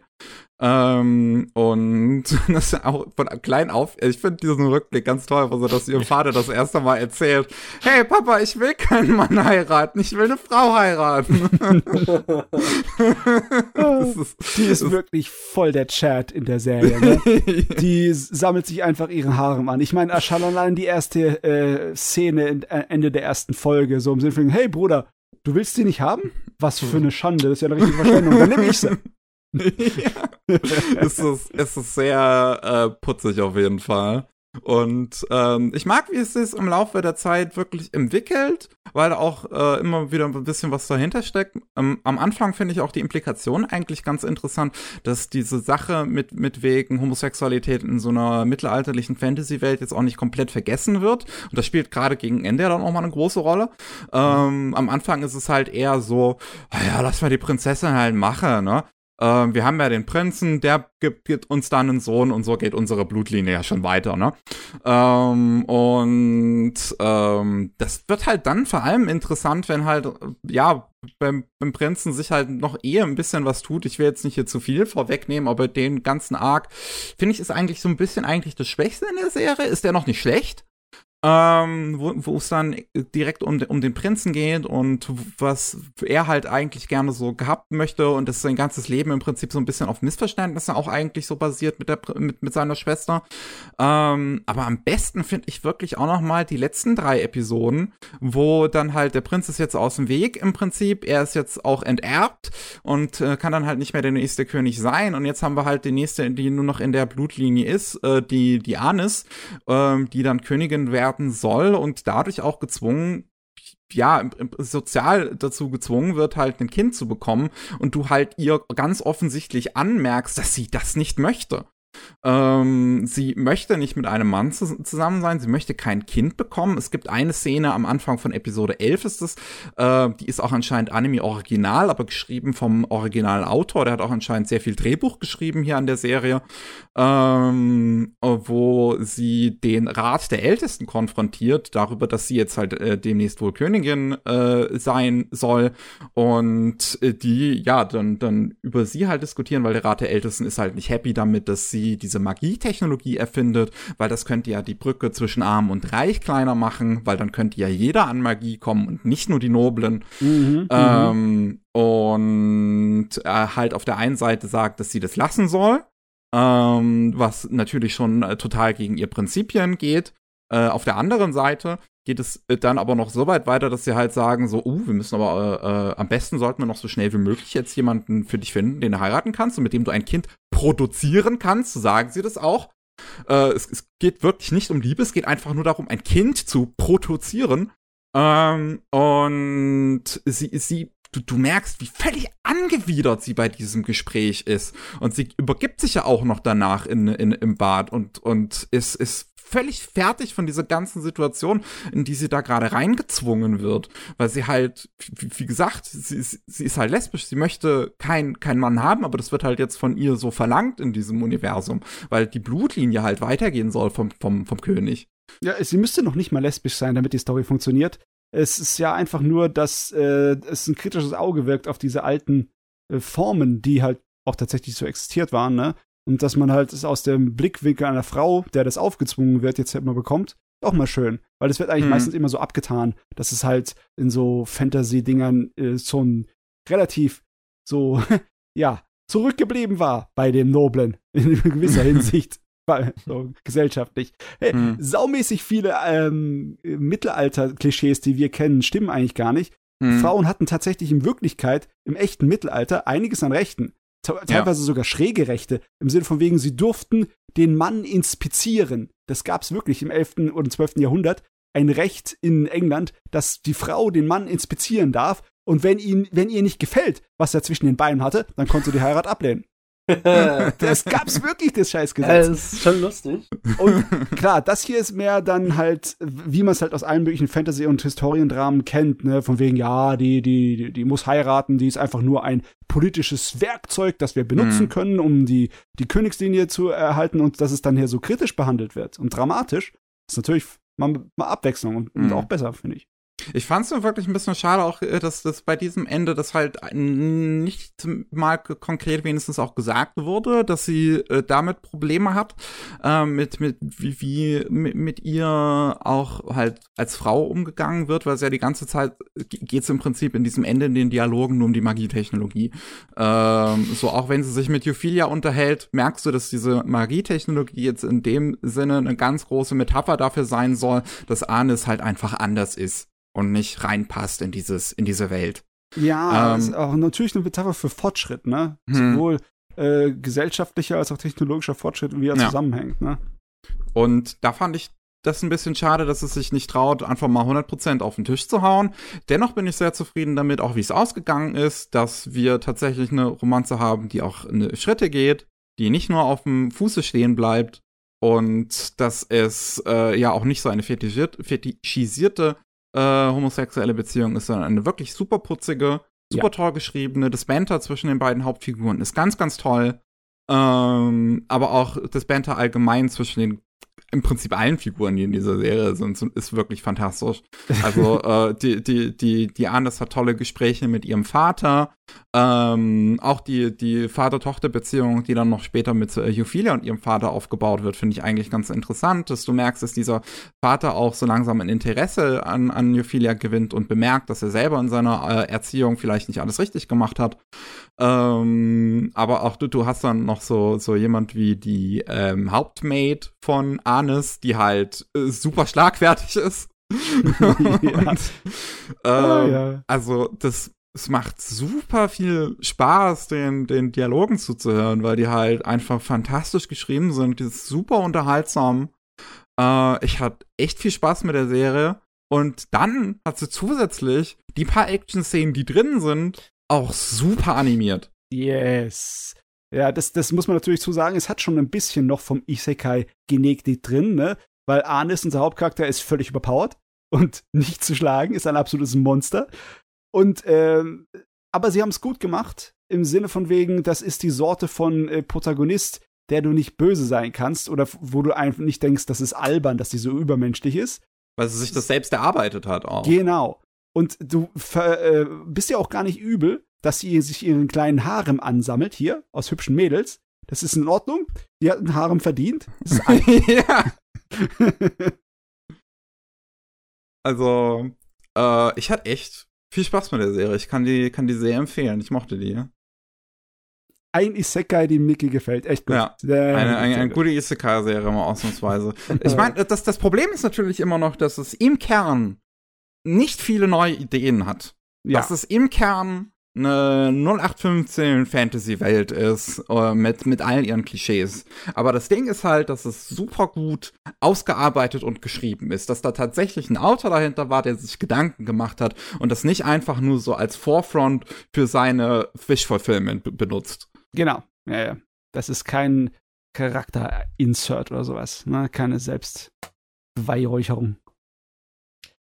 Ich habe mich jetzt ein bisschen zurückgehalten. Es Jo. freut mich richtig, dass es euch so gefällt, weil ähm, das war auf jeden Fall mein Favorite die letzte Season, also mein Oh, Lieblingsanime okay. der Winterseason. Ich habe mich vorher schon ewig drauf gefreut, als angekündigt wurde, dass es rauskommt. Weil es schlägt ja so ein bisschen die Richtung, als ich ja letztens bei euch eingeladen war, habe ich ja drüber geredet. So Otome Isekai, Villainous, Rofan, Romance Fantasy ja, ja, ja. was ja da perfekt reinspielt und ich zum Beispiel auch zum Lukas gesagt habe, dass wenn er mal was anschauen soll, das ist jetzt diese Season von der Manga-Seite aus, das ist auf jeden Fall was, was du angucken kannst, was richtig gut ist, was richtig gut hoffentlich werden wird. Und als dann die erste Folge rauskam, ich hatte Tränen in den Augen, weil die Produktion so gut aussah. ja. Also wirklich gerade die erste Episode ist ja auch Unverschämt. noch mal, noch mal einen Ticken besser. Den zweiten, dritten hat man halt dadurch, dass ja auch viel Dialog war und so weiter, war zwar auch, hat man gemerkt in der Regie und so weiter, dass da ein paar Einstellungen genommen wurden, dass es auch sehr interessant gemacht wird. Aber speziell die erste Episode, die war so wundervoll. Und da war ja auch zum Beispiel das Klischee mit hier, äh, ich habe jetzt ein anderes Mädel, was ein bisschen bürgerlichen Hintergrund hat und du hast sie gemobbt und so weiter. Was mir Herz aufgegangen ist, weil es so ein toller Trope ist. ja. für viele andere vielleicht nicht, aber für mich schon, mein Guilty Pleasure. Ja, also ganz ehrlich, das ist wohl eine der wenigen Sachen von diesen Otome-Dingern, die hier wirklich eins zu eins mit drin sind, weil vom anderen her ist es ja nicht wirklich so ein Otome-Isekai-Gerät. Nicht unbedingt, ne? Und wenn man halt mir sagt, ein Yuri Otome Isekai, das ist ja nur geil. Das muss ja nur gut sein. Und ich habe auch vorher dann zumindest die Manga-Adaption gelesen. Äh, Light Novel war mir dann bis dahin noch zu viel. Vielleicht dann, wenn ich jetzt weiß, es wird niemals noch eine zweite Staffel oder weitergehen, dann vielleicht schon. Und es, es ist ähm, einfach diese Sorte Anime, weil es mir gefällt, wird es nie eine zweite Staffel bekommen. Ja, weil es so toll abgeschlossen. Wir haben ein schönes Ende gemacht. Letz das ist der größte Kritikpunkt, den ich habe zu letzten drei Episoden. Man hat schon gemerkt, dass sie halt auf den Punkt am Ende kommen wollen, auf das Ende. Und da war mir gerade vom Konflikt, hätte ich, glaube ich, noch eine Folge mehr gerne haben können, wo da noch mal was irgendwie ausgearbeitet ist. Aber ähm, echt, ihr habt ja schon gesagt, das sieht halt richtig gut aus. Die Action auch, die Magie und wir haben einen 2D-animierten Drachen. Wir haben einen fucking Stimmt, 2D-animierten ja. Drachen. Oh. ja. Bekommt man auch nicht mehr häufig heutzutage. Ja, Ja. das bekommt man ja mal die, schönen- die schönen 3D-Modelle, die so wunderschön aussehen. Ja, Ganz und ehrlich- sonst kann ich halt Miki nur zu allem zustimmen. Das ist halt echt einfach super. Ich will noch eine kurze Szene erwähnen, weil ich Mhm, die einfach mhm. so lustig, eine meiner Lieblingsszenen diesen Jahres auch werden wird. Ist einfach die Szene, als ein Charakter braucht Blut. Der andere Charakter hat zwar eine riesige blutige Wunde, aber nee, muss halt dann schön nochmal auf die Lippe gebissen werden, um dann einen Kuss zu geben. Fand ich Ja. mega. Na, Mega gut. selbstverständlich. Die ne? Szene war Ja, ja. großartig. Ja, ja, ja, ja. Äh, ach ja. Äh, ich weiß jetzt wirklich nicht, wie gut der angekommen ist und wie erfolgreich der sein könnte. Ist schwer zu sagen. Ich habe nur mitbekommen, dass er am Anfang mal so ein bisschen durch die Fans durchgegangen ist, weil halt der Hauptcharakter im Endeffekt eine Chisato ist, ne? Die Ja. ist sehr äh, gut vergleichbar mit halt vom den Licorice Recoil Hauptcharakter. Sowohl vom Design her als auch von ihrer Art, ne, wie sie ist. Und äh, sind zwar andere äh, Synchronsprecherinnen, aber die hat auch die Performance so ein bisschen ähnlich abgeliefert, ne? Und Ja. ähm, ja, aber ich habe nicht, ich habe jetzt könnte ich dir nicht sagen, ob das eingeschlagen ist oder einfach nur verpufft ist die Serie. Würde mich echt mal interessieren. Ich glaube, es ist wahrscheinlich nur so decent.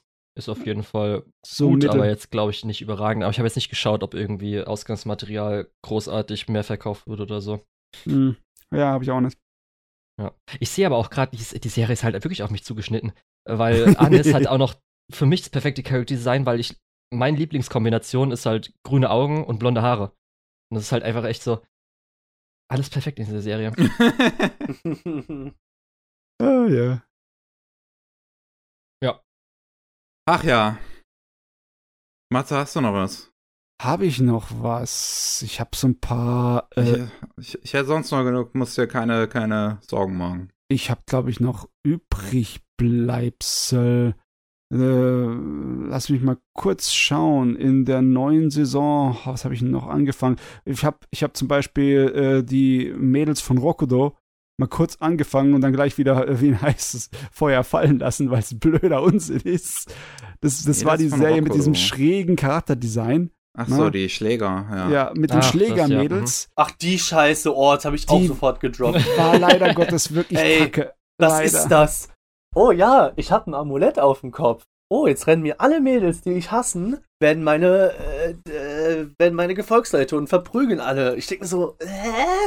Ja, Was das, ist das? das große Problem ist, ne, dass eigentlich so, so äh, Schlägermädels, ne, diese altmodische Gang, äh, Jugendgang-Mädels, das ist eigentlich eine lustige und spaßige Sache, aber halt wegen dem Gimmick, ne, diesem magischen Gimmick, dass sich alle Schlägermädels Ja. in den Hauptcharakter verlieren, äh, verlieben, wenn sie ihn angucken, verlieren die alle ihre interessanten Charakter, weißt du?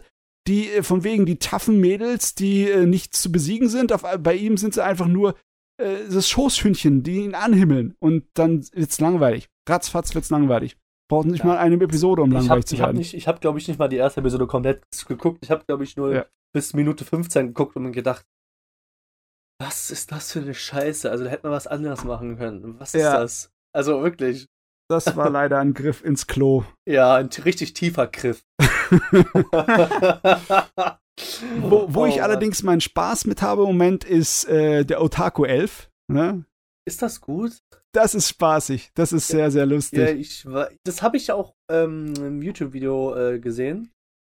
Das klingt eigentlich ganz cool, aber das ist, warte mal. Ja, es ist im Endeffekt ein Reverse Isekai.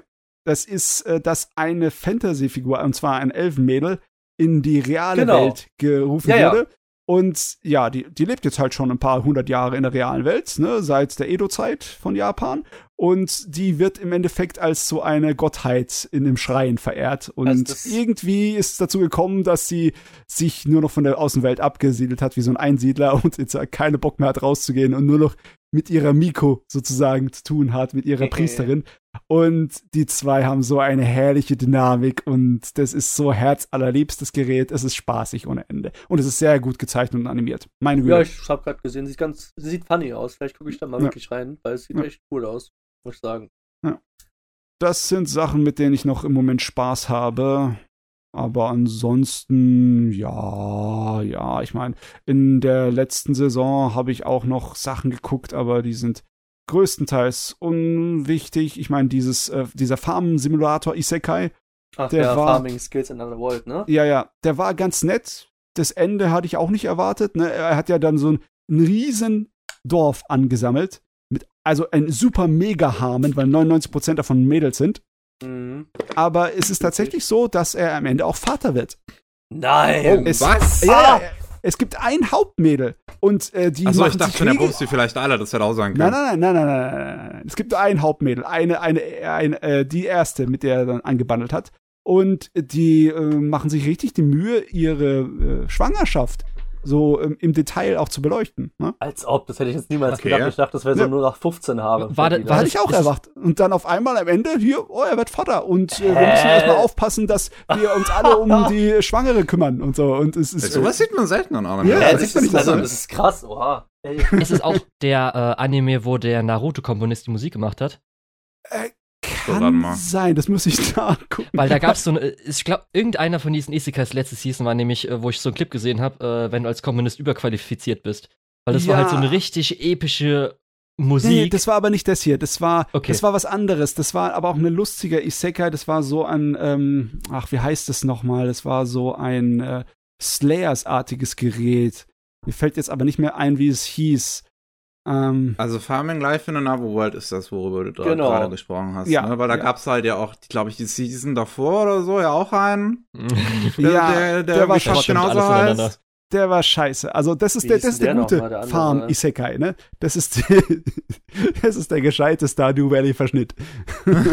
Ich meine, es gibt ja auch so, auch so einen zweiten ähm, Farmer-Anime. Ich, So, ich habe ich, ich gibt hab gerade nach. Der schlechte Ja. Farm-Anime davor war I've somehow gotten stronger when I improved my farm-related skills. ah ja, der genau, das, das hört sich auch übelst scheiße an. Ja. Das, das, das hatte nur eine einzige lustige Szene und das war die, wo er am Anfang ein Drache mit einer äh, Karotte abschießt. Oder war es eine, oder war es eine, äh, Tom, äh, nee, nee, es war eine Karotte.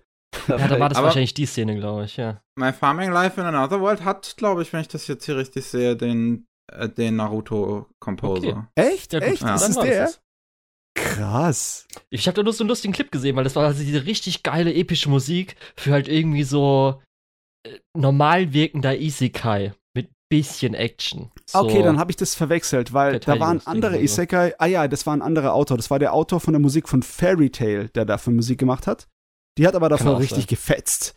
Was war denn das nochmal? Das war das das. verschwimmt wahrscheinlich auch alles. Kann auch sein, dass Fairy Tail war. Das ist alles das Gleiche. ja. Oh Mann, Mickey nimmt den großen einmal drüber gewischt. So, so. Ne? Einmal mit dem Pinsel drüber. Alles dasselbe. Die gleiche Kacke. Ja. ich, ja. hab, ich, ich hatte für das, die, die, die Recherche bei meinem, bei meinem Video hatte ich ähm, nachgeguckt wegen, wegen Produktionskomitees. Mhm. Oder, ähm, weil, weil ich das von, von Revenger mir halt mal angucken wollte. Und dann habe ich gleichzeitig das gesehen von der, von der Mappa-Serie, ne, dem- von Ja. dem Mappa-Isekai. Cooking Skill. Äh, genau, das mit den Cooking Skills. Und das ist so verrückt. Es ist wieder al- alleine Mappa. Es ist wie Mhm. Chainsaw Man. Das ist Das so haben die einfach die komplett alleine produziert. Die sind vollkommen durchgeknallt. Serie. Ja, die Serie Ja. Ist, ist aber auch lustig. Die Serie hat es auch verdient, dass man sie guckt. Das ist so richtig schöner Gourmet-Satire. Ist wunderbar. Ja, das hat, hast du eigentlich relativ gefeiert, Matze, ne? wie du Ja, meintest. Da habe ich meinen Spaß mit. Also logischerweise, es ist auf jeden Fall so eine Gourmet-Serie mit dem klassischen Schema. Das heißt, jede Episode wird was Leckeres geko äh, gekocht und es muss immer dieselben Gourmet-Standardreaktionen geben. Ne? Aber es ist nicht so wie Food Wars, wie du meintest. Es Nein, nicht also da, da platzen die Leuten nicht die, die Klamotten Kleider. weg, Ja, ja. aber äh, Food Wars im Endeffekt hat auch dieselben Standard-Gourmet-Schemas. Ne? Hm. Das ist eher so eine Slice-of-Life-Komödie da mit dem, äh, mit dem großen Wolf-Monsterchen. Und, Und die Sponsorings müssen natürlich gezeigt werden. Und die Sponsorings, ja. Aber ja, das, nee, das war auch sehr spaßig. Sowieso, ich bin gut, ich bedient mit äh, unterhaltsamen Isekais. Also, die sind gerade in der Überzahl. Die sind mehr unterhaltsamer als Schrottische dabei in den letzten, äh, ja, so sechs Monaten. Das ist mal was. Da bin ich froh. Julian, hast du noch was? Und richtig. Ich habe gerade gesehen, ich habe jetzt sogar noch so, ich weiß nicht, wie viel wir heute noch drüber reden wollen, aber so vier Sachen, die alle an die weibliche Zielgruppe, glaube ich, gerichtet sind. Gleich Okay. vier noch. also Ja. voll die Oh, Also ich habe ja auf jeden Fall äh, die zwei Otomi Isekais, einer diese Season, einer letzte Season. Weiß ich nicht, soll ich darüber ja reden? mehr, oder, die, oder vielleicht ein bisschen abwechseln, ich weiß ja nicht. Weil ich habe einen normalen Fantasy-Titel, kein Isekai, hau normalen. Fantasy-Titel. Okay, also der ersten, also der normale Fantasy-Titel, Sugar Apple Fairy Tale. Oh, Habt ihr den Digga. gesehen? Ich, ich, hab, ich fand das super. Ich habe, ähm, ich glaube, im ersten, im 205. Podcast mitgeredet. Vom Ding her, war der gut, aber ich habe nach sieben Folgen, da wo sie ja in dem König im Schloss ist, ne? Ja. Habe ich abgebrochen, weil es mir einfach nicht mehr gefallen hat. Okay. Weil Kann die ich Prämisse vom Ding her war gut, aber es war auf einmal so wie ein Kaugummi, der noch mal länger gezogen wurde, als es lang gezogen wurde für mich. Also ich Hm. hatte auch am Anfang, äh, als ich zum ersten Mal so gesehen habe, so, oh, ich weiß nicht, nach der dritten Episode, ich gucke nochmal in die vierte, da war zum Glück dann, okay, jetzt äh, verändert sich ein bisschen was von der Handlung. Es ist nicht mehr irgendwie, dass sie die ganze Zeit auf der Straße sind. Aber um was es vielleicht geht, kurz mal. Also man kann vielleicht auch schon denken, ist ein Shoujo-Anime, Sugar Apple Fairy Tale. Könnte man vielleicht so aus dem Titel rauslesen. Es geht darum, wir haben unser Hauptmädchen, die Mutter ist gestorben. Es spielt in der Welt, wo es äh, Elfen, also Feen, also äh, Feen und normale Menschen gibt. Und äh, die Menschen haben anscheinend die Feen versklavt. Es, Ja. äh, sie, beziehungsweise ihre Mutter war Zucker, äh, Silberzuckerbäckerin. Das möchte Das sie jetzt auch sie werden, auch oder ist sie schon? Und was es heißt, dass man irgendwie so aus diesem Silberzucker macht man halt irgendwie tolle Statuen oder sowas, essbare Statuen. Und äh, sie möchte jetzt aber ähm, Bäckermeisterin werden. Dafür muss man halt in der Hauptstadt teilnehmen bei irgendwie so einer Begutachtung von dem Königshaus. Und wenn die dann sagen, hier, deine Statue ist die geilste, dann wirst du halt äh, Bäcker. Also Bäckermeister. Und dafür muss sie aber irgendwie eine lange Strecke zurücklegen, die sehr gefährlich ist. Gut, sie fährt halt mit ihrem Wagen am Anfang, ähm, sie ist irgendwie 15 oder so, fährt halt los und will sich dann eine Kriegsfee kaufen. Das Ding ist, natürlich, ähm, weil sie eine gute Figur ist, hat ihr, ihr die Mutter äh, eingetrichtert, dass äh, Feen eigentlich auch gut sind, eigentlich Versklavung ganz böse ist, eigentlich schlecht. Und sie findet es auch nicht gut. Zum Beispiel, sie rettet eine Fee dann am Anfang äh, in der ersten Folge. Aber sie muss halt natürlich da jetzt hinkommen. Und da gibt es nicht viele Möglichkeiten. Und vielleicht könnte sie die eine Fee kaufen und dann freilassen und dann aus der Gutmüte könnte die Fee ihr dann helfen. Aber eigentlich hm, ist jetzt schon schwierig. Ja, okay, wir machen es einfach so, sie kauft den Sklaven. Ist in Ordnung. Und dann Jojo-typisch ist es natürlich auch die gut aussehende Fee, die zufälligerweise auch, es, ein paar Feen sind halt auch normal menschengroß. Er ist halt der menschengroß. Da ist halt diese komische Dynamik, äh, komische Dynamik mit 15-jährigen Mädchen und irgendwie 300 Jahre alter Fee. Aber okay. und er ist so ein bisschen vorlaut. Er bezeichnet sie halt immer so als ähm, Dummkopf und alles. ja, Strohpuppe, keine Ahnung was, das ist ein Ja, Stromkopf genau. und sowas. Aber halt so ein bisschen neckig leicht, was vielleicht dann so Mädchen, Frauen vielleicht ganz toll finden, weiß ich jetzt nicht. Gut, und dann geht's halt los äh, auf die Reise. Und natürlich kann man sich schon so denken, okay, die freunden sich dann doch so ein bisschen an, obwohl jetzt die Fee natürlich eher jetzt äh, Menschen gar nicht so cool findet, aber sie ist halt ganz nett und halt. Das hat aber auch einen Grund, warum, ne? Genau. Aber- Ja, das, das erfährt man in Folge 4 oder so. Ja. Das, Aber- wir lernen dann auch noch mal, den hat man da ganz am Anfang kennengelernt, diesen, irgendwie diesen Jonas. Da, ne? Ja, Jonas, genau, ja, der ja, auch äh, Jonas. Silberzuckerbäcker ja werden will, ne? Richtig, der ist nämlich auch aus dem gleichen Dorf und hat ihr am Anfang auch angeboten, hier, ich werde Silberbäcker und du wirst meine Frau oder so.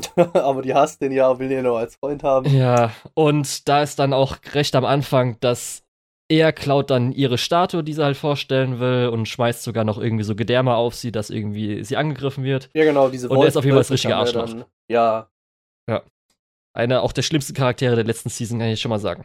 aber ähm, bevor du weiter sagst, Julian, ähm, war das Ja. nicht so? Ich, ähm, wo sie ja dann die, die Stadt erreicht hat, ne? Mit dem Ja. Elfen. Und das war ja auch nur die, das war ja auch nur das Ziel, dass sie das erreichen. Entweder war ich zu blöd oder hab's nicht verstanden. Dass sie gibt ihm doch den Flügel doch eigentlich zurück, oder nicht, wenn sie die Stadt Genau. erreichen. Aber es war, die hatte, hatte doch die ganze Zeit nur einen Flügel bei sich, obwohl sie eigentlich zwei Flügel hätten sein sollen. Ja, das. Ding ist, also, wie die Feen versklavt werden, ist, man kann halt, äh, es wird der Flügel abgerissen, die haben ja zwei Flügel, wird ein Flügel Genau. abgerissen und dann kann man den irgendwie quetschen, zerstören, dann stirbt die Fee oder oder so. Aber anscheinend ist es so, bei so großen Feen, wenn du da den Flügel hast, der schrumpft dann klein. Das heißt, die hat die ganze Zeit in so einer kleinen äh, Pouch irgendwie das so drin gehabt. Okay. Und die kann man auch nicht mehr dran nehmen, das kann ich auch Ach so, okay, weil ich habe mich die ganze Zeit gewundert, wo ich geguckt habe, dachte mir so, hä, warum hat er jetzt noch einen Flügel? Wir haben doch die Stadt erreicht. Ja. Hat sich das auch geklärt, gut. Richtig. Ja. Und äh, ich habe halt die Angst gehabt nach drei Episoden, die waren halt die ganze Zeit auf dieser langen Straße, dass es halt so ewig lang weitergeht. Kann ich zumindest mal beruhigen. Also in der vierten Episode haben sie die Stadt erreicht und Vincent hat ja schon gesagt, also wird auch schon die, Sk äh, das Sklavenverhältnis aufgelöst, was ich ganz gut finde. Hätte ich von Anfang an schon mal nicht gebraucht, aber okay. Ja. Und äh, dann gibt's halt verschiedene Punkte. Also sie hat dann halt so ein paar, also kann ich jetzt auch schon mal gleich spoilern, sie, sie schafft es beim ersten Mal nicht. Und dann muss sie halt ein Jahr warten. Und da gibt's jetzt so, dass sie jetzt langsam ihren Namen rausbringt, indem sie halt Aufträge erfüllt.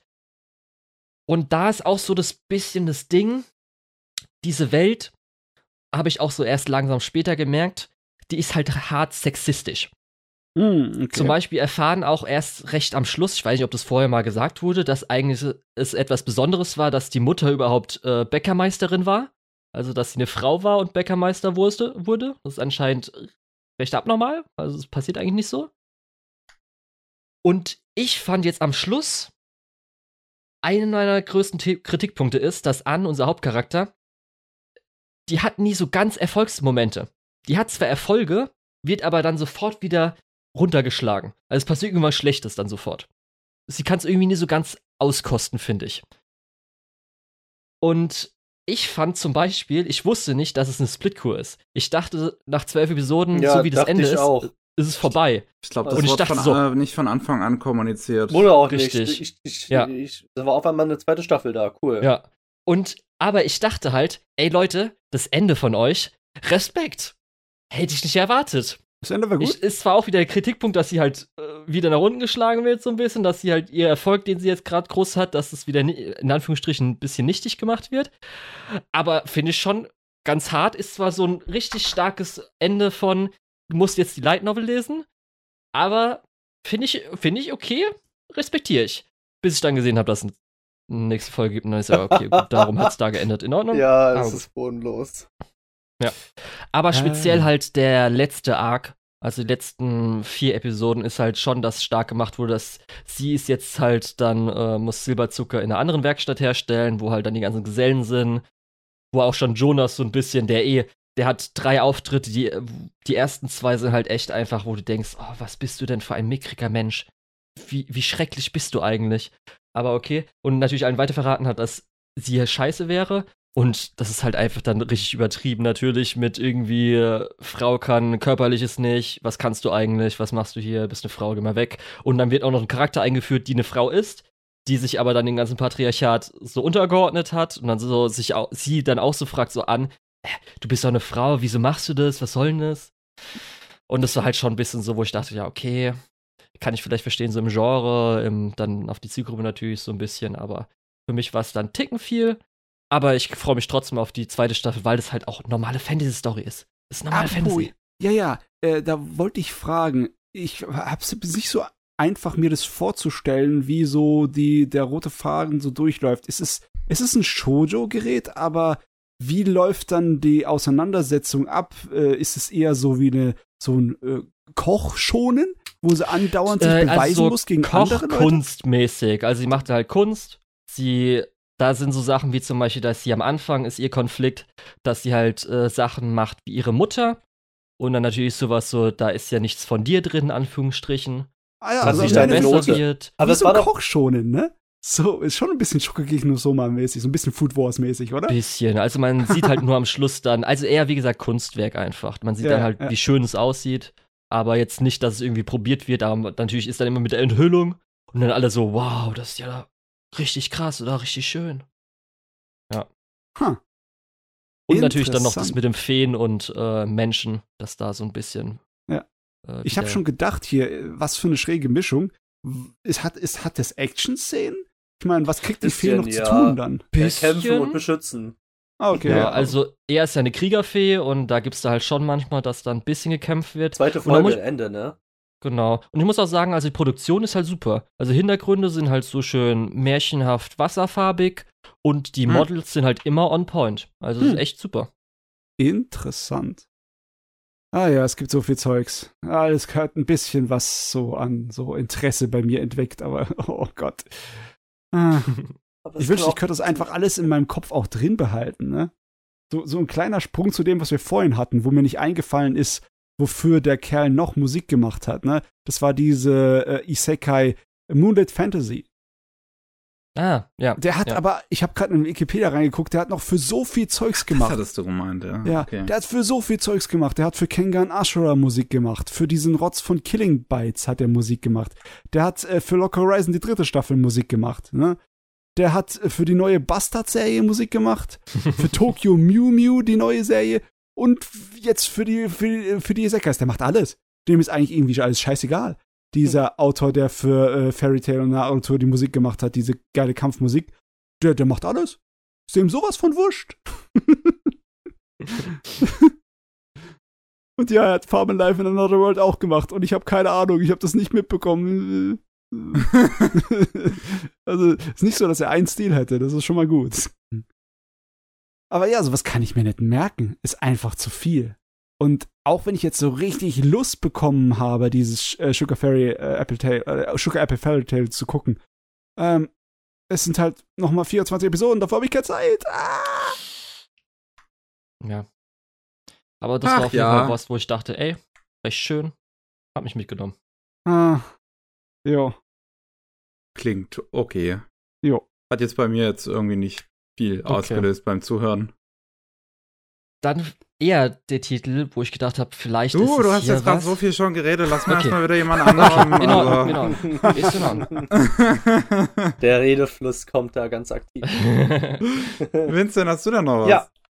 Also, da ich ja im letzten Podcast ja angeschnitten habe mit Irina the Vampire Cosmonaut, den ich ja auch dann äh, fertig geguckt habe, werde ich dann jetzt nochmal so ein bisschen ein paar Eindrücke erzählen.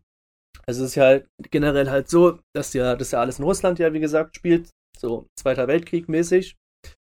Und äh, die Russen wollen halt unbedingt, haben halt so ein indirektes Wettrennen mit den äh, Briten, dass sie halt unbedingt ein Wesen oder irgendwas ins All schicken können, damit da was klappt.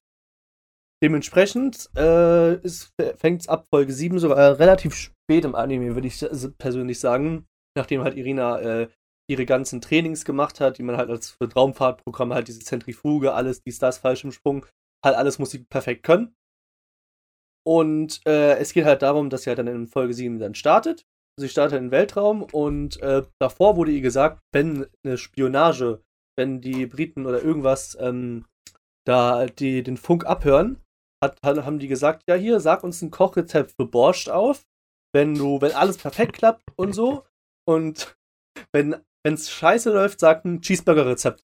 Damit, äh, damit wir wissen, okay, du hast Probleme, du kannst jetzt gerade nicht offen oder irgendwas reden. Wie gesagt, es klappt dann auch alles. Und äh, sie sagt dann halt das Borscht-Rezept auf und es hört dann an, an wie so eine normale Kochsendung. Zum Beispiel, hier, hallo, willkommen hier, hier ist Irina, ich erzähle euch heute ein Borscht-Rezept, ein über Borscht. So, äh, äh, sie sieht dann halt auch das, den Weltraum, man sieht, also ich habe noch nie, ihr kennt ja das alte Universal-Intro mit dieser Erde, ne? Ja. ja.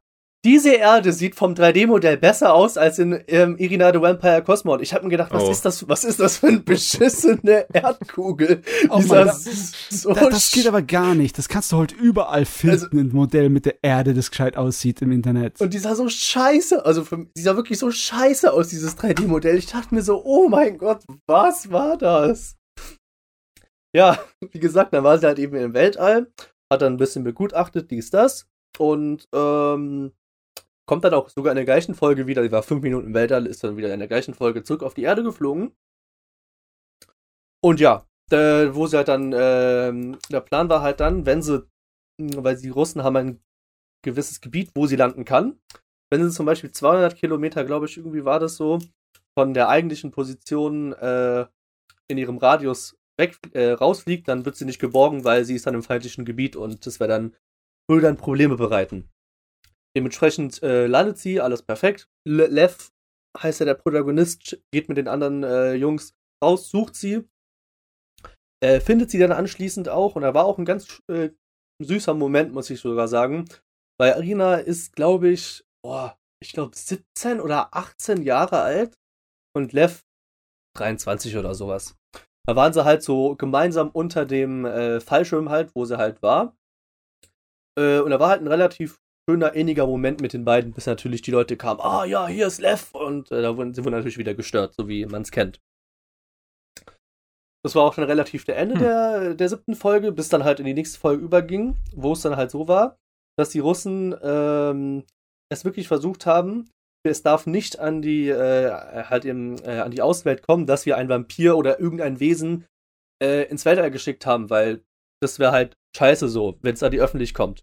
Äh, äh, ja, das hättet ihr euch früher herausdenken wollen, wenn ihr das Warum haben sie überhaupt einen Vampir hochgeschickt? Ich habe mich die ganze Zeit schon gefragt, warum ist überhaupt Äh, der Hauptcharakter weil- ein Vampir? Ne, weil die Raumfahrt dann noch experimentiert wird. Damit sie sicher ist, damit auch ein Vampir, also damit auch ein Mensch in der Raumfahrt auch überlebt. Ja, ich weiß nicht, ist ein Vampir Ich meine, ein Vampir ist gutes- wahrscheinlich näher dran als Ja, genau. ein Hund Ja, am Menschen. Ja, okay, das stimmt auch wieder. Ja, in Wirklichkeit hat man ja Hunde und äh, Affen hochgeschickt. Genau. Ne? wie gesagt, Ja. und dann gibt's ja dann, äh, dann äh, schaltet man auf einmal nach ähm, Großbritannien und dann äh, war der große, die große Schlagzeile erster Affe im Weltraum. Also waren die Briten die offiziell indirekten ersten Leute, die ein lebendes Wesen ins, in den Weltall geschickt haben. Dann haben natürlich die Russen ziemlich geärgert. Und äh, das fanden die jetzt auch nicht so geil. Also haben die beschlossen, gut, äh, wir nehmen jetzt 16 Elite-Teilnehmer von uns, weil Lev gehört auch zu dieser Elite-Einheit. Wir nehmen jetzt 16 von euch, bilden euch aus, damit ihr, damit drei von euch am Ende äh, äh, ins Weltall fliegen. Äh, Lev, äh, mit Lev klappt alles, was auch ganz relativ interessant ist. Unter diesen drei Personen ist nämlich auch eine Frau dabei, die perfekte Kondition, alles perfekt hatte.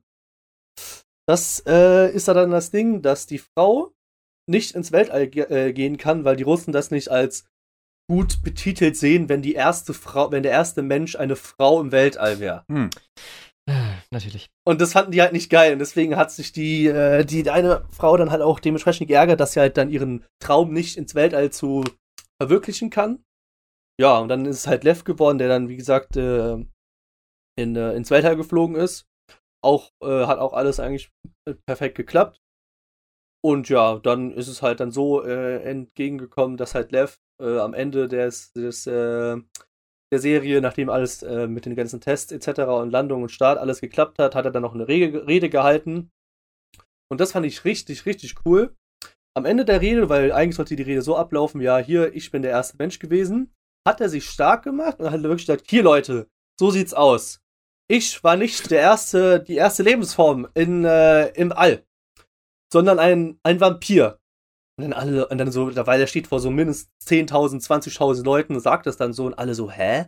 Was labert der da so, ne? Und dann so, hier, ich stell sie euch vor, das ist Irina, äh, die erste Vampirin im Weltall. Und dann kommt sie, tritt vor und alle Leute so, buh, wie kann das sein? Das ist doch Humbug und sowas. Sind alle richtig empört davon, dass, dass es halt so war. Hm. A- Aber ja, ähm, die hat schon halt vorgestellt und dann war das auch relativ zu Ende so. Vom Ding her, ein super Anime eigentlich. War ich sehr zufrieden damit. Hm. Wie wird denn dann weiter die, die ja, äh, äh, Sowjet, äh, sowjetische Ideologie im Prinzip denn damit umgegangen? Also ich höre jetzt natürlich hier schon erste Kritik raus, die aber zu äh, ja allen äh, Patriarchaten der, der Zeit im Prinzip eigentlich äh, zu- antreffbar ist. Aber ist irgendwie dieser quasi Ko äh, Kommunismus, ist der auch irgendwie in der Serie behandelt? Hm, Nicht so extrem. Also es hat eher, nee, allein hat eigentlich nicht so einen großen Fokus drauf. Ich meine, es ist ja sowieso eine Alternativhistorie, ne? Es ist ja nicht so, dass in Wirklichkeit die äh, Briten und äh, Russland sich die äh, Wettrennen geliefert haben über den Weltall, sondern halt Hm, Amiland und Russland, ne? Amerika und Vampire waren es auch nicht wirklich die ersten im Weltall. Leider Gottes. Man, wei- man weiß es nicht, vielleicht versteckt die CIA ja was von uns. Ich muss auch wirklich, wenn man das Setting so hört, so ein bisschen hier an Nazis in der Mond so ein bisschen denken, natürlich. ja, ja, klar. Ach so, ja, mit dem so. Weltraumdinosaurier oder was? Ja, ja. Ach Gott, herrlich. Ähm, aber ja, das scheint eher ähm, eine relativ trockene und ernste Serie zu sein, was das Thema äh, Mondraumfahrt und alles angeht. ja, aber das ne? hat einen relativ großen Fokus und es hat auch gute, gutes, äh, gute Charakterentwicklung, finde ich. Weil das Ding ist, äh, weil ganz am Anfang ist es nämlich so, in den ersten zwei Folgen wird es behandelt, dass Irina einen riesen, riesen, riesen Hass auf Menschen hat. Weil damals die Russen ähm, ihr ganzes Dorf mit Flammenwerfern niedergebrannt haben.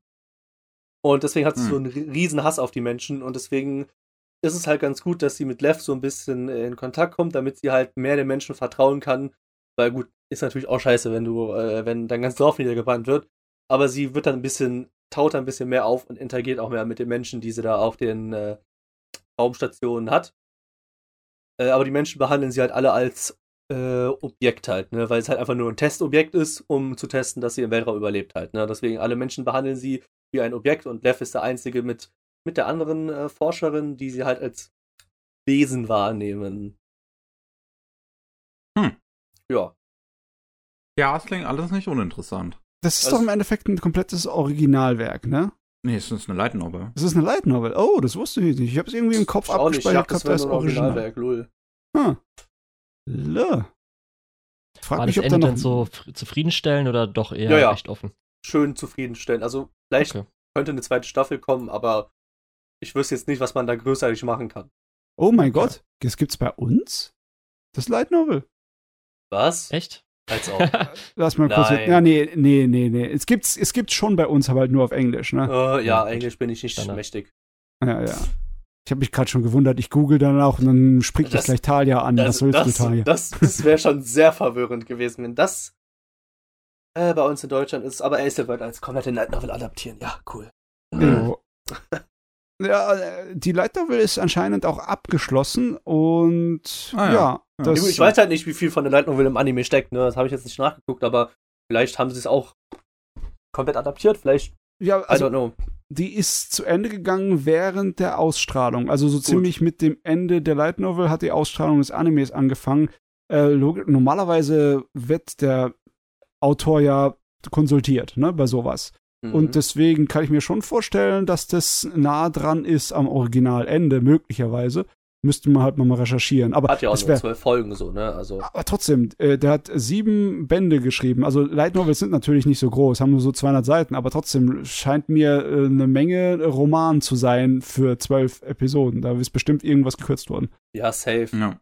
Ja. Bestimmt halt, wie es ein bisschen mehr. Wahrscheinlich, ich gehe jetzt mal bestimmt von aus, dass wahrscheinlich viel mehr auf die auf die Raumfahrten oder generell auf die Sachen eingegangen sind, die wahrscheinlich auf der Erde passiert sind oder so. Hm. Aber ja. Ach ja. Hui. Gut. Gut, gut, Ach Gott. Ich habe noch eine tolle Romanze. Oh, Ein Roman? Tolle Romcom aus der Oh. letzten Saison. Und zwar Tomo-chan is a girl. Ja, super, perfekt. Die hat mich, ja, die hat mich echt überrascht. Es ist super, Miki. Es ist perfekt. Ich liebe es. Und die deutsche Synchro ist auch sogar ganz gut, muss ich sagen. okay, ich habe es jetzt halt äh, natürlich auf Ich- ich Japanisch auch. geschaut. Ich auch, aber ich finde beide gut. Okay. Ähm, Tomo-chan is a girl. Also, es, es hat mich echt überrascht, weil die eigentliche Prämisse ist, ist ja, äh, wir haben hier ne, zwei äh, Freunde seit Kindheitstagen und ähm, am Anfang der Highschool ähm, will das Mädel Tomo ihrem besten Freund ähm, Jun die Liebe gestehen. Und äh, sagt es halt so, es ist alles, das Szenario ist eigentlich wundervoll, ne? Die, die Sakura-Blüten sind dabei zu, zu, zu blühen. Und äh, sie sagt ihm das halt, ich, ey, ich liebe dich. Und Jun so, ja klar, als bester Kumpel, ne? Und, äh, ähm, und, und es wird halt erstmal so dargestellt, als würde Jun Tomo nicht als Mädchen wahrnehmen und äh, Tomo müsste daran arbeiten, femininer zu werden. Aber das ist ähm, eigentlich nur, wie wie es aus äh, Tomos Perspektive am Anfang aussieht. Und deswegen finde ich das umso schöner, wie die Serie tatsächlich mit Gender-Stereotypen spielt.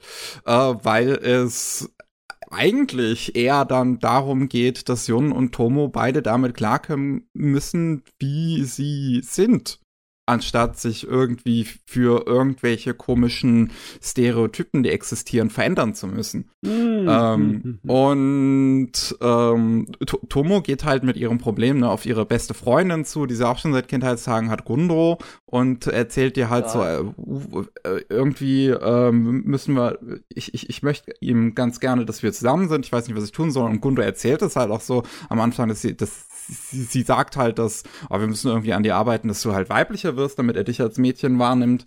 Und ist eigentlich auch interessant, dass es auch innerhalb der Serie dann irgendwann Gundo halt selbst realisiert, dass das vielleicht die völlig Ein falsche Fehler Annahme ne? war.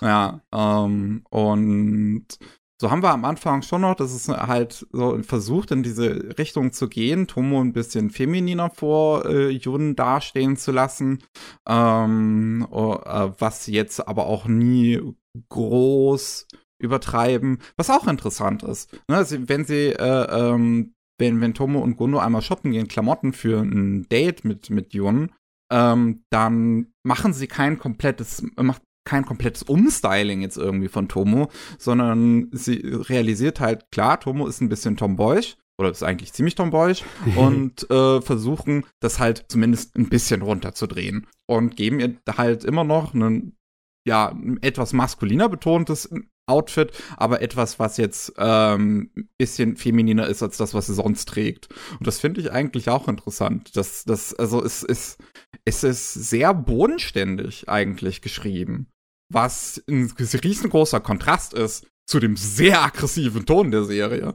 oh, und das ist auch das große Problem, weil ich habe das so mitbekommen. Ich habe die noch nicht gesehen, aber das Internet das, hat mir halt suggeriert, dass das einfach nur eine äh, Slapstick-Comedy-Serie Also, ist. dachte ich wirklich am Anfang auch, ne? Ja. Es aber, ist, das, aber es ist guter Mischung zwischen Slapstick und guter Mischung zwischen äh, Romance, muss ich wirklich sagen. Also vom Hm. Ding her. Es- Mhm. es wird sich halt sehr viel geschlagen, es wird sehr viel geschrien, Ja. sehr viel äh, Gewalt halt generell irgendwie angewandt und äh, so ein bisschen freundschaftlich gemobbt. Ähm, aber das, das, äh, am Anfang muss ich auch gestehen, ich dachte nach der ersten Episode, oh mein Gott. Oh mein Gott, nee, das, das, das ist wahrscheinlich nichts für mich. Ähm, aber als ich dann mehr und mehr im Laufe der Zeit auch damit klargekommen bin mit diesem aggressiven Ton und auch äh, es sich mehr und mehr zurücknimmt und auch ernstere Momente langsam hinzukommen, ähm, ist, ist es mir immer mehr ans Herz gewachsen.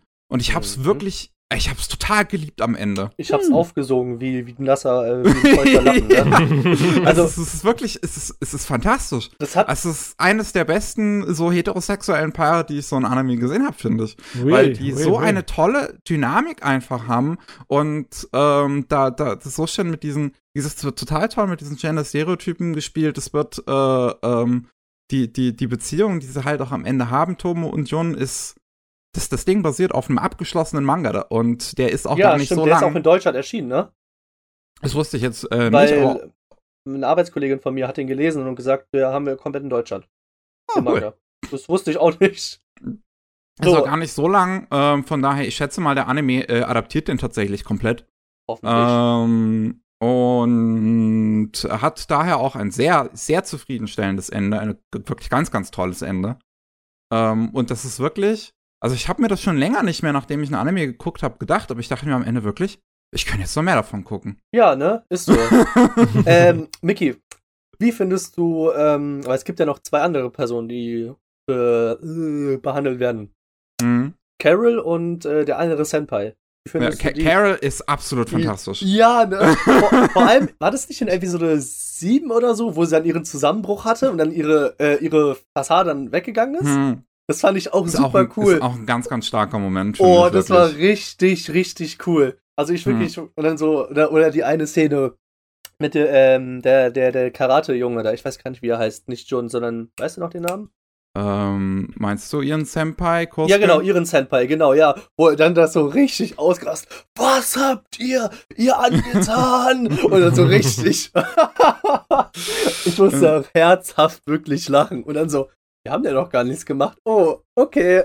Also, Carol ist ähm, eine Austauschschülerin aus England und ähm, wird halt gespro wird gesprochen von Sally Amaki.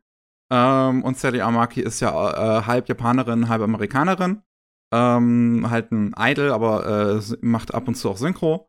Und äh, das passt halt perfekt zu äh, Carol, also weil ein, zum einen dieser Akzent drin ist. Gerade bei der Mutter ist der Akzent Mhm. Ja, noch stimmt, stärker betont. Ich weiß krass. jetzt gar nicht, wer die Mutter spricht.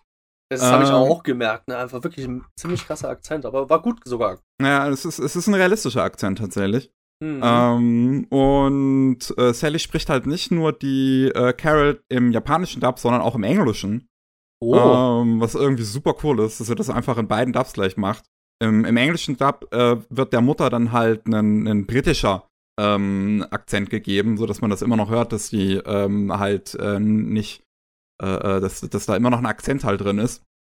Ähm, und die, die, diese Carol ist so eine also mir würde kein Vergleich einfallen. Die ist so eine seltsame Figur, aber dadurch so unfassbar interessant und sympathisch. Also die ist, die ist wirklich, die ist einfach seltsam. es, es, es wirkt die ganze Zeit so, als würde in ihrem Kopf kein Gedanke stattfinden, wirklich nichts. Komplette Leere da drin. Aber äh, gleichzeitig wirkt sie wirkt sie so, als würde hinter diesen, diesen ganzen Idiotie, die sie da veranstaltet, trotzdem was dahinter stecken als würde die wirklich 5D-Schach spielen die ganze Zeit. ich, ich hätte sie halt so ein bisschen äh, beschrieben als Chica, die halt noch seltsamer ist. Wo du halt nicht ja. einfach weißt, was sie denkt. So. Chica äh, Plus. Ich, ich, hä? Ich bin. Ich, ich habe die letzte Folge gar nicht geguckt. Hä? Es sind 13 Folgen, ne? Ich, ich dachte, bei 12 Folgen wär's vorbei. Ich dachte, ich dachte mir gerade so, hä? Was meinst du jetzt? Was meinst du jetzt mit gutes Ende? Ich dachte mir so, die Folge 12 war doch kein Ende. Ich gucke jetzt gerade mal nach. Es hat 13 Folgen. Scheiße, muss ich doch gucken. Gut. Musst du, die ist, die ist, die ist wirklich herzallerliebst. Ja, muss ich, um. aber ich brauche ein Ende. Der Vater ist aber auch cool, oder? Von die, die, Eltern, äh, die ja. Elternfiguren in der Serie sind halt allgemein toll. Und auch die Eltern von der Protagonistin. Also wenn man die Eltern von der Protagonistin sich anguckt, dann denkt man sich so, wie ist damals jemals ein Kind rausgekommen? Ja. aber, aber die Mutter ist halt eine totale Playerin und der Vater ist so 100% schüchtern und es ist auch ja, so witzig, weil, weil, weil wenn der Vater mal zu lange zu lange keinen Kontakt zu der Mutter hatte, dann wird er so schüchtern, dass der kein Wort mit ihr reden kann. oh Mann, muss ich den auch auf meine Liste setzen? Das musst du gucken. Digga, das, äh, das musst du wirklich gucken. Das ist wirklich ein herzallerliebster Anime, wirklich. Ja. Ich glaub's euch ja. Ich habe auch richtig Bock, ihn zu gucken. Ich muss mir irgendwo. Ich, ich werde einfach weniger schlafen. So sieht's aus. genau. Arbeit, was ist das? Ich bin krank, nein. Da ist halt so, so toller Kommentar auch drin, wirklich. Ich ähm, mag äh, also diesen, diesen ersten Moment, wo, wo äh, Carol dann auch einmal weint in der Serie, den, den Winston gerade eben schon angesprochen hat, finde ich so stark, weil du halt wirklich diese Figur hast, die total einfach nur wie die Weirde in der Gruppe wirkt und nicht wirklich so, eine, wie, so ein, wie so ein handfester, durchdachter Charakter. Und dann hast du halt wirklich diesen Moment, wo Gundo einmal was wirklich Gemeines zu ihr sagt also was richtig, richtig Stimmt, gemeines. Ja, dadurch wird es ja und, ausgelöst. Ja. Ähm, und du, du, du siehst halt die ganze Zeit dabei nicht Carols Gesicht, während Gundo dieses Gemeine sagt. Aber du siehst dann auf einmal, wie Carol wirklich rausrennt und auch Gundo, ihr, nachdem sie das fertig gesagt hat, ihr Carol auch erstmal wieder ins Gesicht schaut und dann plötzlich hier auffällt, scheiße. scheiße, das war gerade ein Riesenfehler. Ich bin gerade viel zu weit gegangen. Ähm, und du, du halt wirklich merkst auch, wie Gundo, diese Figur, die die ganze Zeit eigentlich als völlig kaltherzig in dieser Serie dargestellt wird, wie auch die auf einmal merkt, dass, dass, dass sie was falsch gemacht hat und dass sie das wirklich, also so richtig genuine, also so richtig, richtig ehrlich, deutlich leid tut, was sie da gerade gesagt hat. Und das sieht man nicht so häufig, finde ich, auf so eine Art ja, und Weise, wie stimmt. damit umgegangen wird. Weil das ist so, das, wie gesagt, das ist so richtig ehrlich einfach mhm. geschrieben, diese Serie. Und das finde ich, das finde ich toll. Auch die Beziehung, die Gundo mit, mit Tomo hat, finde ich super interessant, weil da sehr starke Andeutungen drinne sind die ganze Zeit, dass Gundo vielleicht Gefühle hat für Tomo und deswegen auch hm, mehr oder weniger versucht zu verhindern, ja, dass Tomo und Jun eine Beziehung haben, aber halt am Ende auch einsieht, dass, es, dass das so nicht richtig ist. Und eigentlich der Moment, wo sie ihre Gefühle auch offenbart, finde ich, so, sind halt so wunderbar sneaky, weil sie halt sagt, so, Liebe ist es, wo, wenn, wenn du ähm, der P Person, der du gegen, die du liebst, offen gegenüber weinen kannst. Und genau in dem Moment sieht man sie halt zum ersten Mal in der Serie weinen, wo sie das sagt zu Tomo. Und ach, ganz, also wirklich ganz, ganz toll auch wie es mit Beziehungen halt umgeht, dass sie sich am Ende irgendwie so, weil, weil irgendwann kommt natürlich der Punkt, dass Tomo und Jon auch realisieren so, dass sie aufeinander stehen und nicht aber Angst haben, diese Beziehung einzugehen, gerade Tomo, weil sie Angst haben, dass das was verändern könnte. Halt, diese typische, so, so eine typische jugendliche Angst natürlich. Aber halt dann, dann, die, die, also die, die Worte, die Jun darauf antwortet, finde ich so schön, dass er halt sagt so, hey, es ist doch, es, es ist doch letzten Endes egal, ob wir jetzt ein Paar sind. Wir sind beste Freunde, wir sind Rivalen, also im Sport, weil sie beide Karate machen. Ähm, und, und wir sind ein Liebespaar. Können wir das nicht einfach alles gleich, alles drei gleichzeitig sein? Oh, Und natürlich können sie das, weil es spielt ja keine Rolle. Es hat doch niemand irgendwo festgeschrieben, wie, wie ein Mädchen zu sein hat, wie ein Junge zu sein hat in so einer Beziehung. Deswegen, also, ganz, ganz, ganz, ganz große Empfehlung. Sahnemäßig. Top. So, jetzt muss ich irgendwie meinen Tag noch strukturieren, damit ich das noch was gucken kann von daheim. Gott, verdammt doch mal. So zwei Stunden Schlaf weg und zwei Stunden Anime rein. Ja. Ja. Was ist wichtiger? Man muss. Oh, dieser Podcast ist mittlerweile schon so lange. Holy shit. ja, Ähm, drei ich- Stunden. Ja, ich, ich, ich würde sa sagen, wir machen noch eine letzte Sache. Oder, Matze, hast du, hast du den Kaguya-sama-Film auch gesehen dieses Wochenende? Hast du es geschafft? Ich habe Äh, nicht fertig geschafft. Ich habe nur die erste Episode davon geguckt. Okay, nee, dann Film? reden wir das nächste Mal drüber. äh, ja, der Kaguya-sama-Film ist mittlerweile auf Crunchyroll. Ähm, Ach, oh, der cool, Ende, Ende. Ende letztes Jahr ist der in Japan gelaufen und ich habe den jetzt auch schon gesehen, aber ich hätte gesagt, da reden wir dann äh, drüber, wenn Matze den auch gesehen hat. Dann muss ich nicht so viel in, in, in, in Rätseln sprechen, sondern wir können offen drüber reden. Ah, lol, ja, hier ist. Achso, der wird. Ah, okay, ja, ja. Naja, in vier. Episoden aufgeteilt. Ja. Oh, Ähm, ey, sie haben auch die OVA jetzt mal von Kaguya-sama auf, auf, auf Deutsch Sub endlich gemacht. Da die eine. Ich kann nur vorneweg sagen, ich kann natürlich wie immer den Film sehr empfehlen. äh, weil Das spielt ja nach der dritten großartig Staffel. ist. Ja, auf jeden Fall. ja ist, ist eine Fortsetzung, ja. Ja, ja, gestimmt. Kaguya-sama ist einfach wirklich, wirklich geil. Ja, also äh, ich habe ja nur die erste Episode gesehen, aber im Endeffekt, wenn das alles so weitergeht, dann ist das einfach nur eine direkte Fortsetzung und zwar im selben Format. Warum sie sich entschieden haben, das in vier Episoden dann als Kinofilm rauszubringen, ja, muss, Muss man nicht verstehen. man nicht verstehen. Das ist. Passt halt zu Typisch. Weihnachten, wenn es an Weihnachten spielt auch, und dann springst du das zu Weihnachten in die Kinos und dann gucken sich die Paare das an und alles. Ich Jo. schätze schon, da war irgendwie ein, ein Kalkül natürlich dahinter. Jo. Ähm, aber ja, ey, wir haben jetzt auch mittlerweile schon über so viele Anime gesprochen. Ich glaube, an der Stelle können wir einen Schlussstrich Strich ziehen, oder? Meinst du das? Ja, ja, klar, können wir. Ja. Gott, ich bin mir sicher, dass ihr noch eine Menge Magazine in euren äh, Munition in euren Magazinen habt, aber Äh, ich, nee. Ich hab, meine Also- Munition ist leer geschossen. ich, ja, Gott sei Dank, also- ich auch. Weil wir gerade bei Kaguya waren, sage ich nur einen Satz. Schaut Oshinoko. Jeder soll es schauen. Was? Sehr gut. Oshinoko, ja. Ja. Ah. Ach ja, ich werde mal wieder warten. Ich hab Bock. Gut. Na gut, ähm, dann vielen Dank, ähm, dass äh, ihr zugehört habt da draußen. Vielen Dank natürlich auch an euch alle, dass ihr hier dabei gewesen seid, auch bei diesem langen Podcast mit durchgehalten habt. Oh ja. Ähm, wir machen Feierabend für heute. Falls ihr mehr vom lieben Julian hören wollt, dann könnt ihr gerne zur Antenne Akihabara rüber äh, und die Podcasts euch anhören. Das ist natürlich wie immer in der Beschreibung verlinkt. Und falls ihr mehr von uns hören wollt, dann gibt es jeden Montag Anime Buster, wo wir über die Anime-Nachrichten der vorherigen Woche reden. Und jeden Mittwoch gibt's Rolling Sushi, da gibt's die Nachrichten, die aktuellen immer aus Japan. Wir sind raus für heute. Vielen Dank fürs Zuhören nochmal. Tschüssi. Ciao. Ciao. Ciao.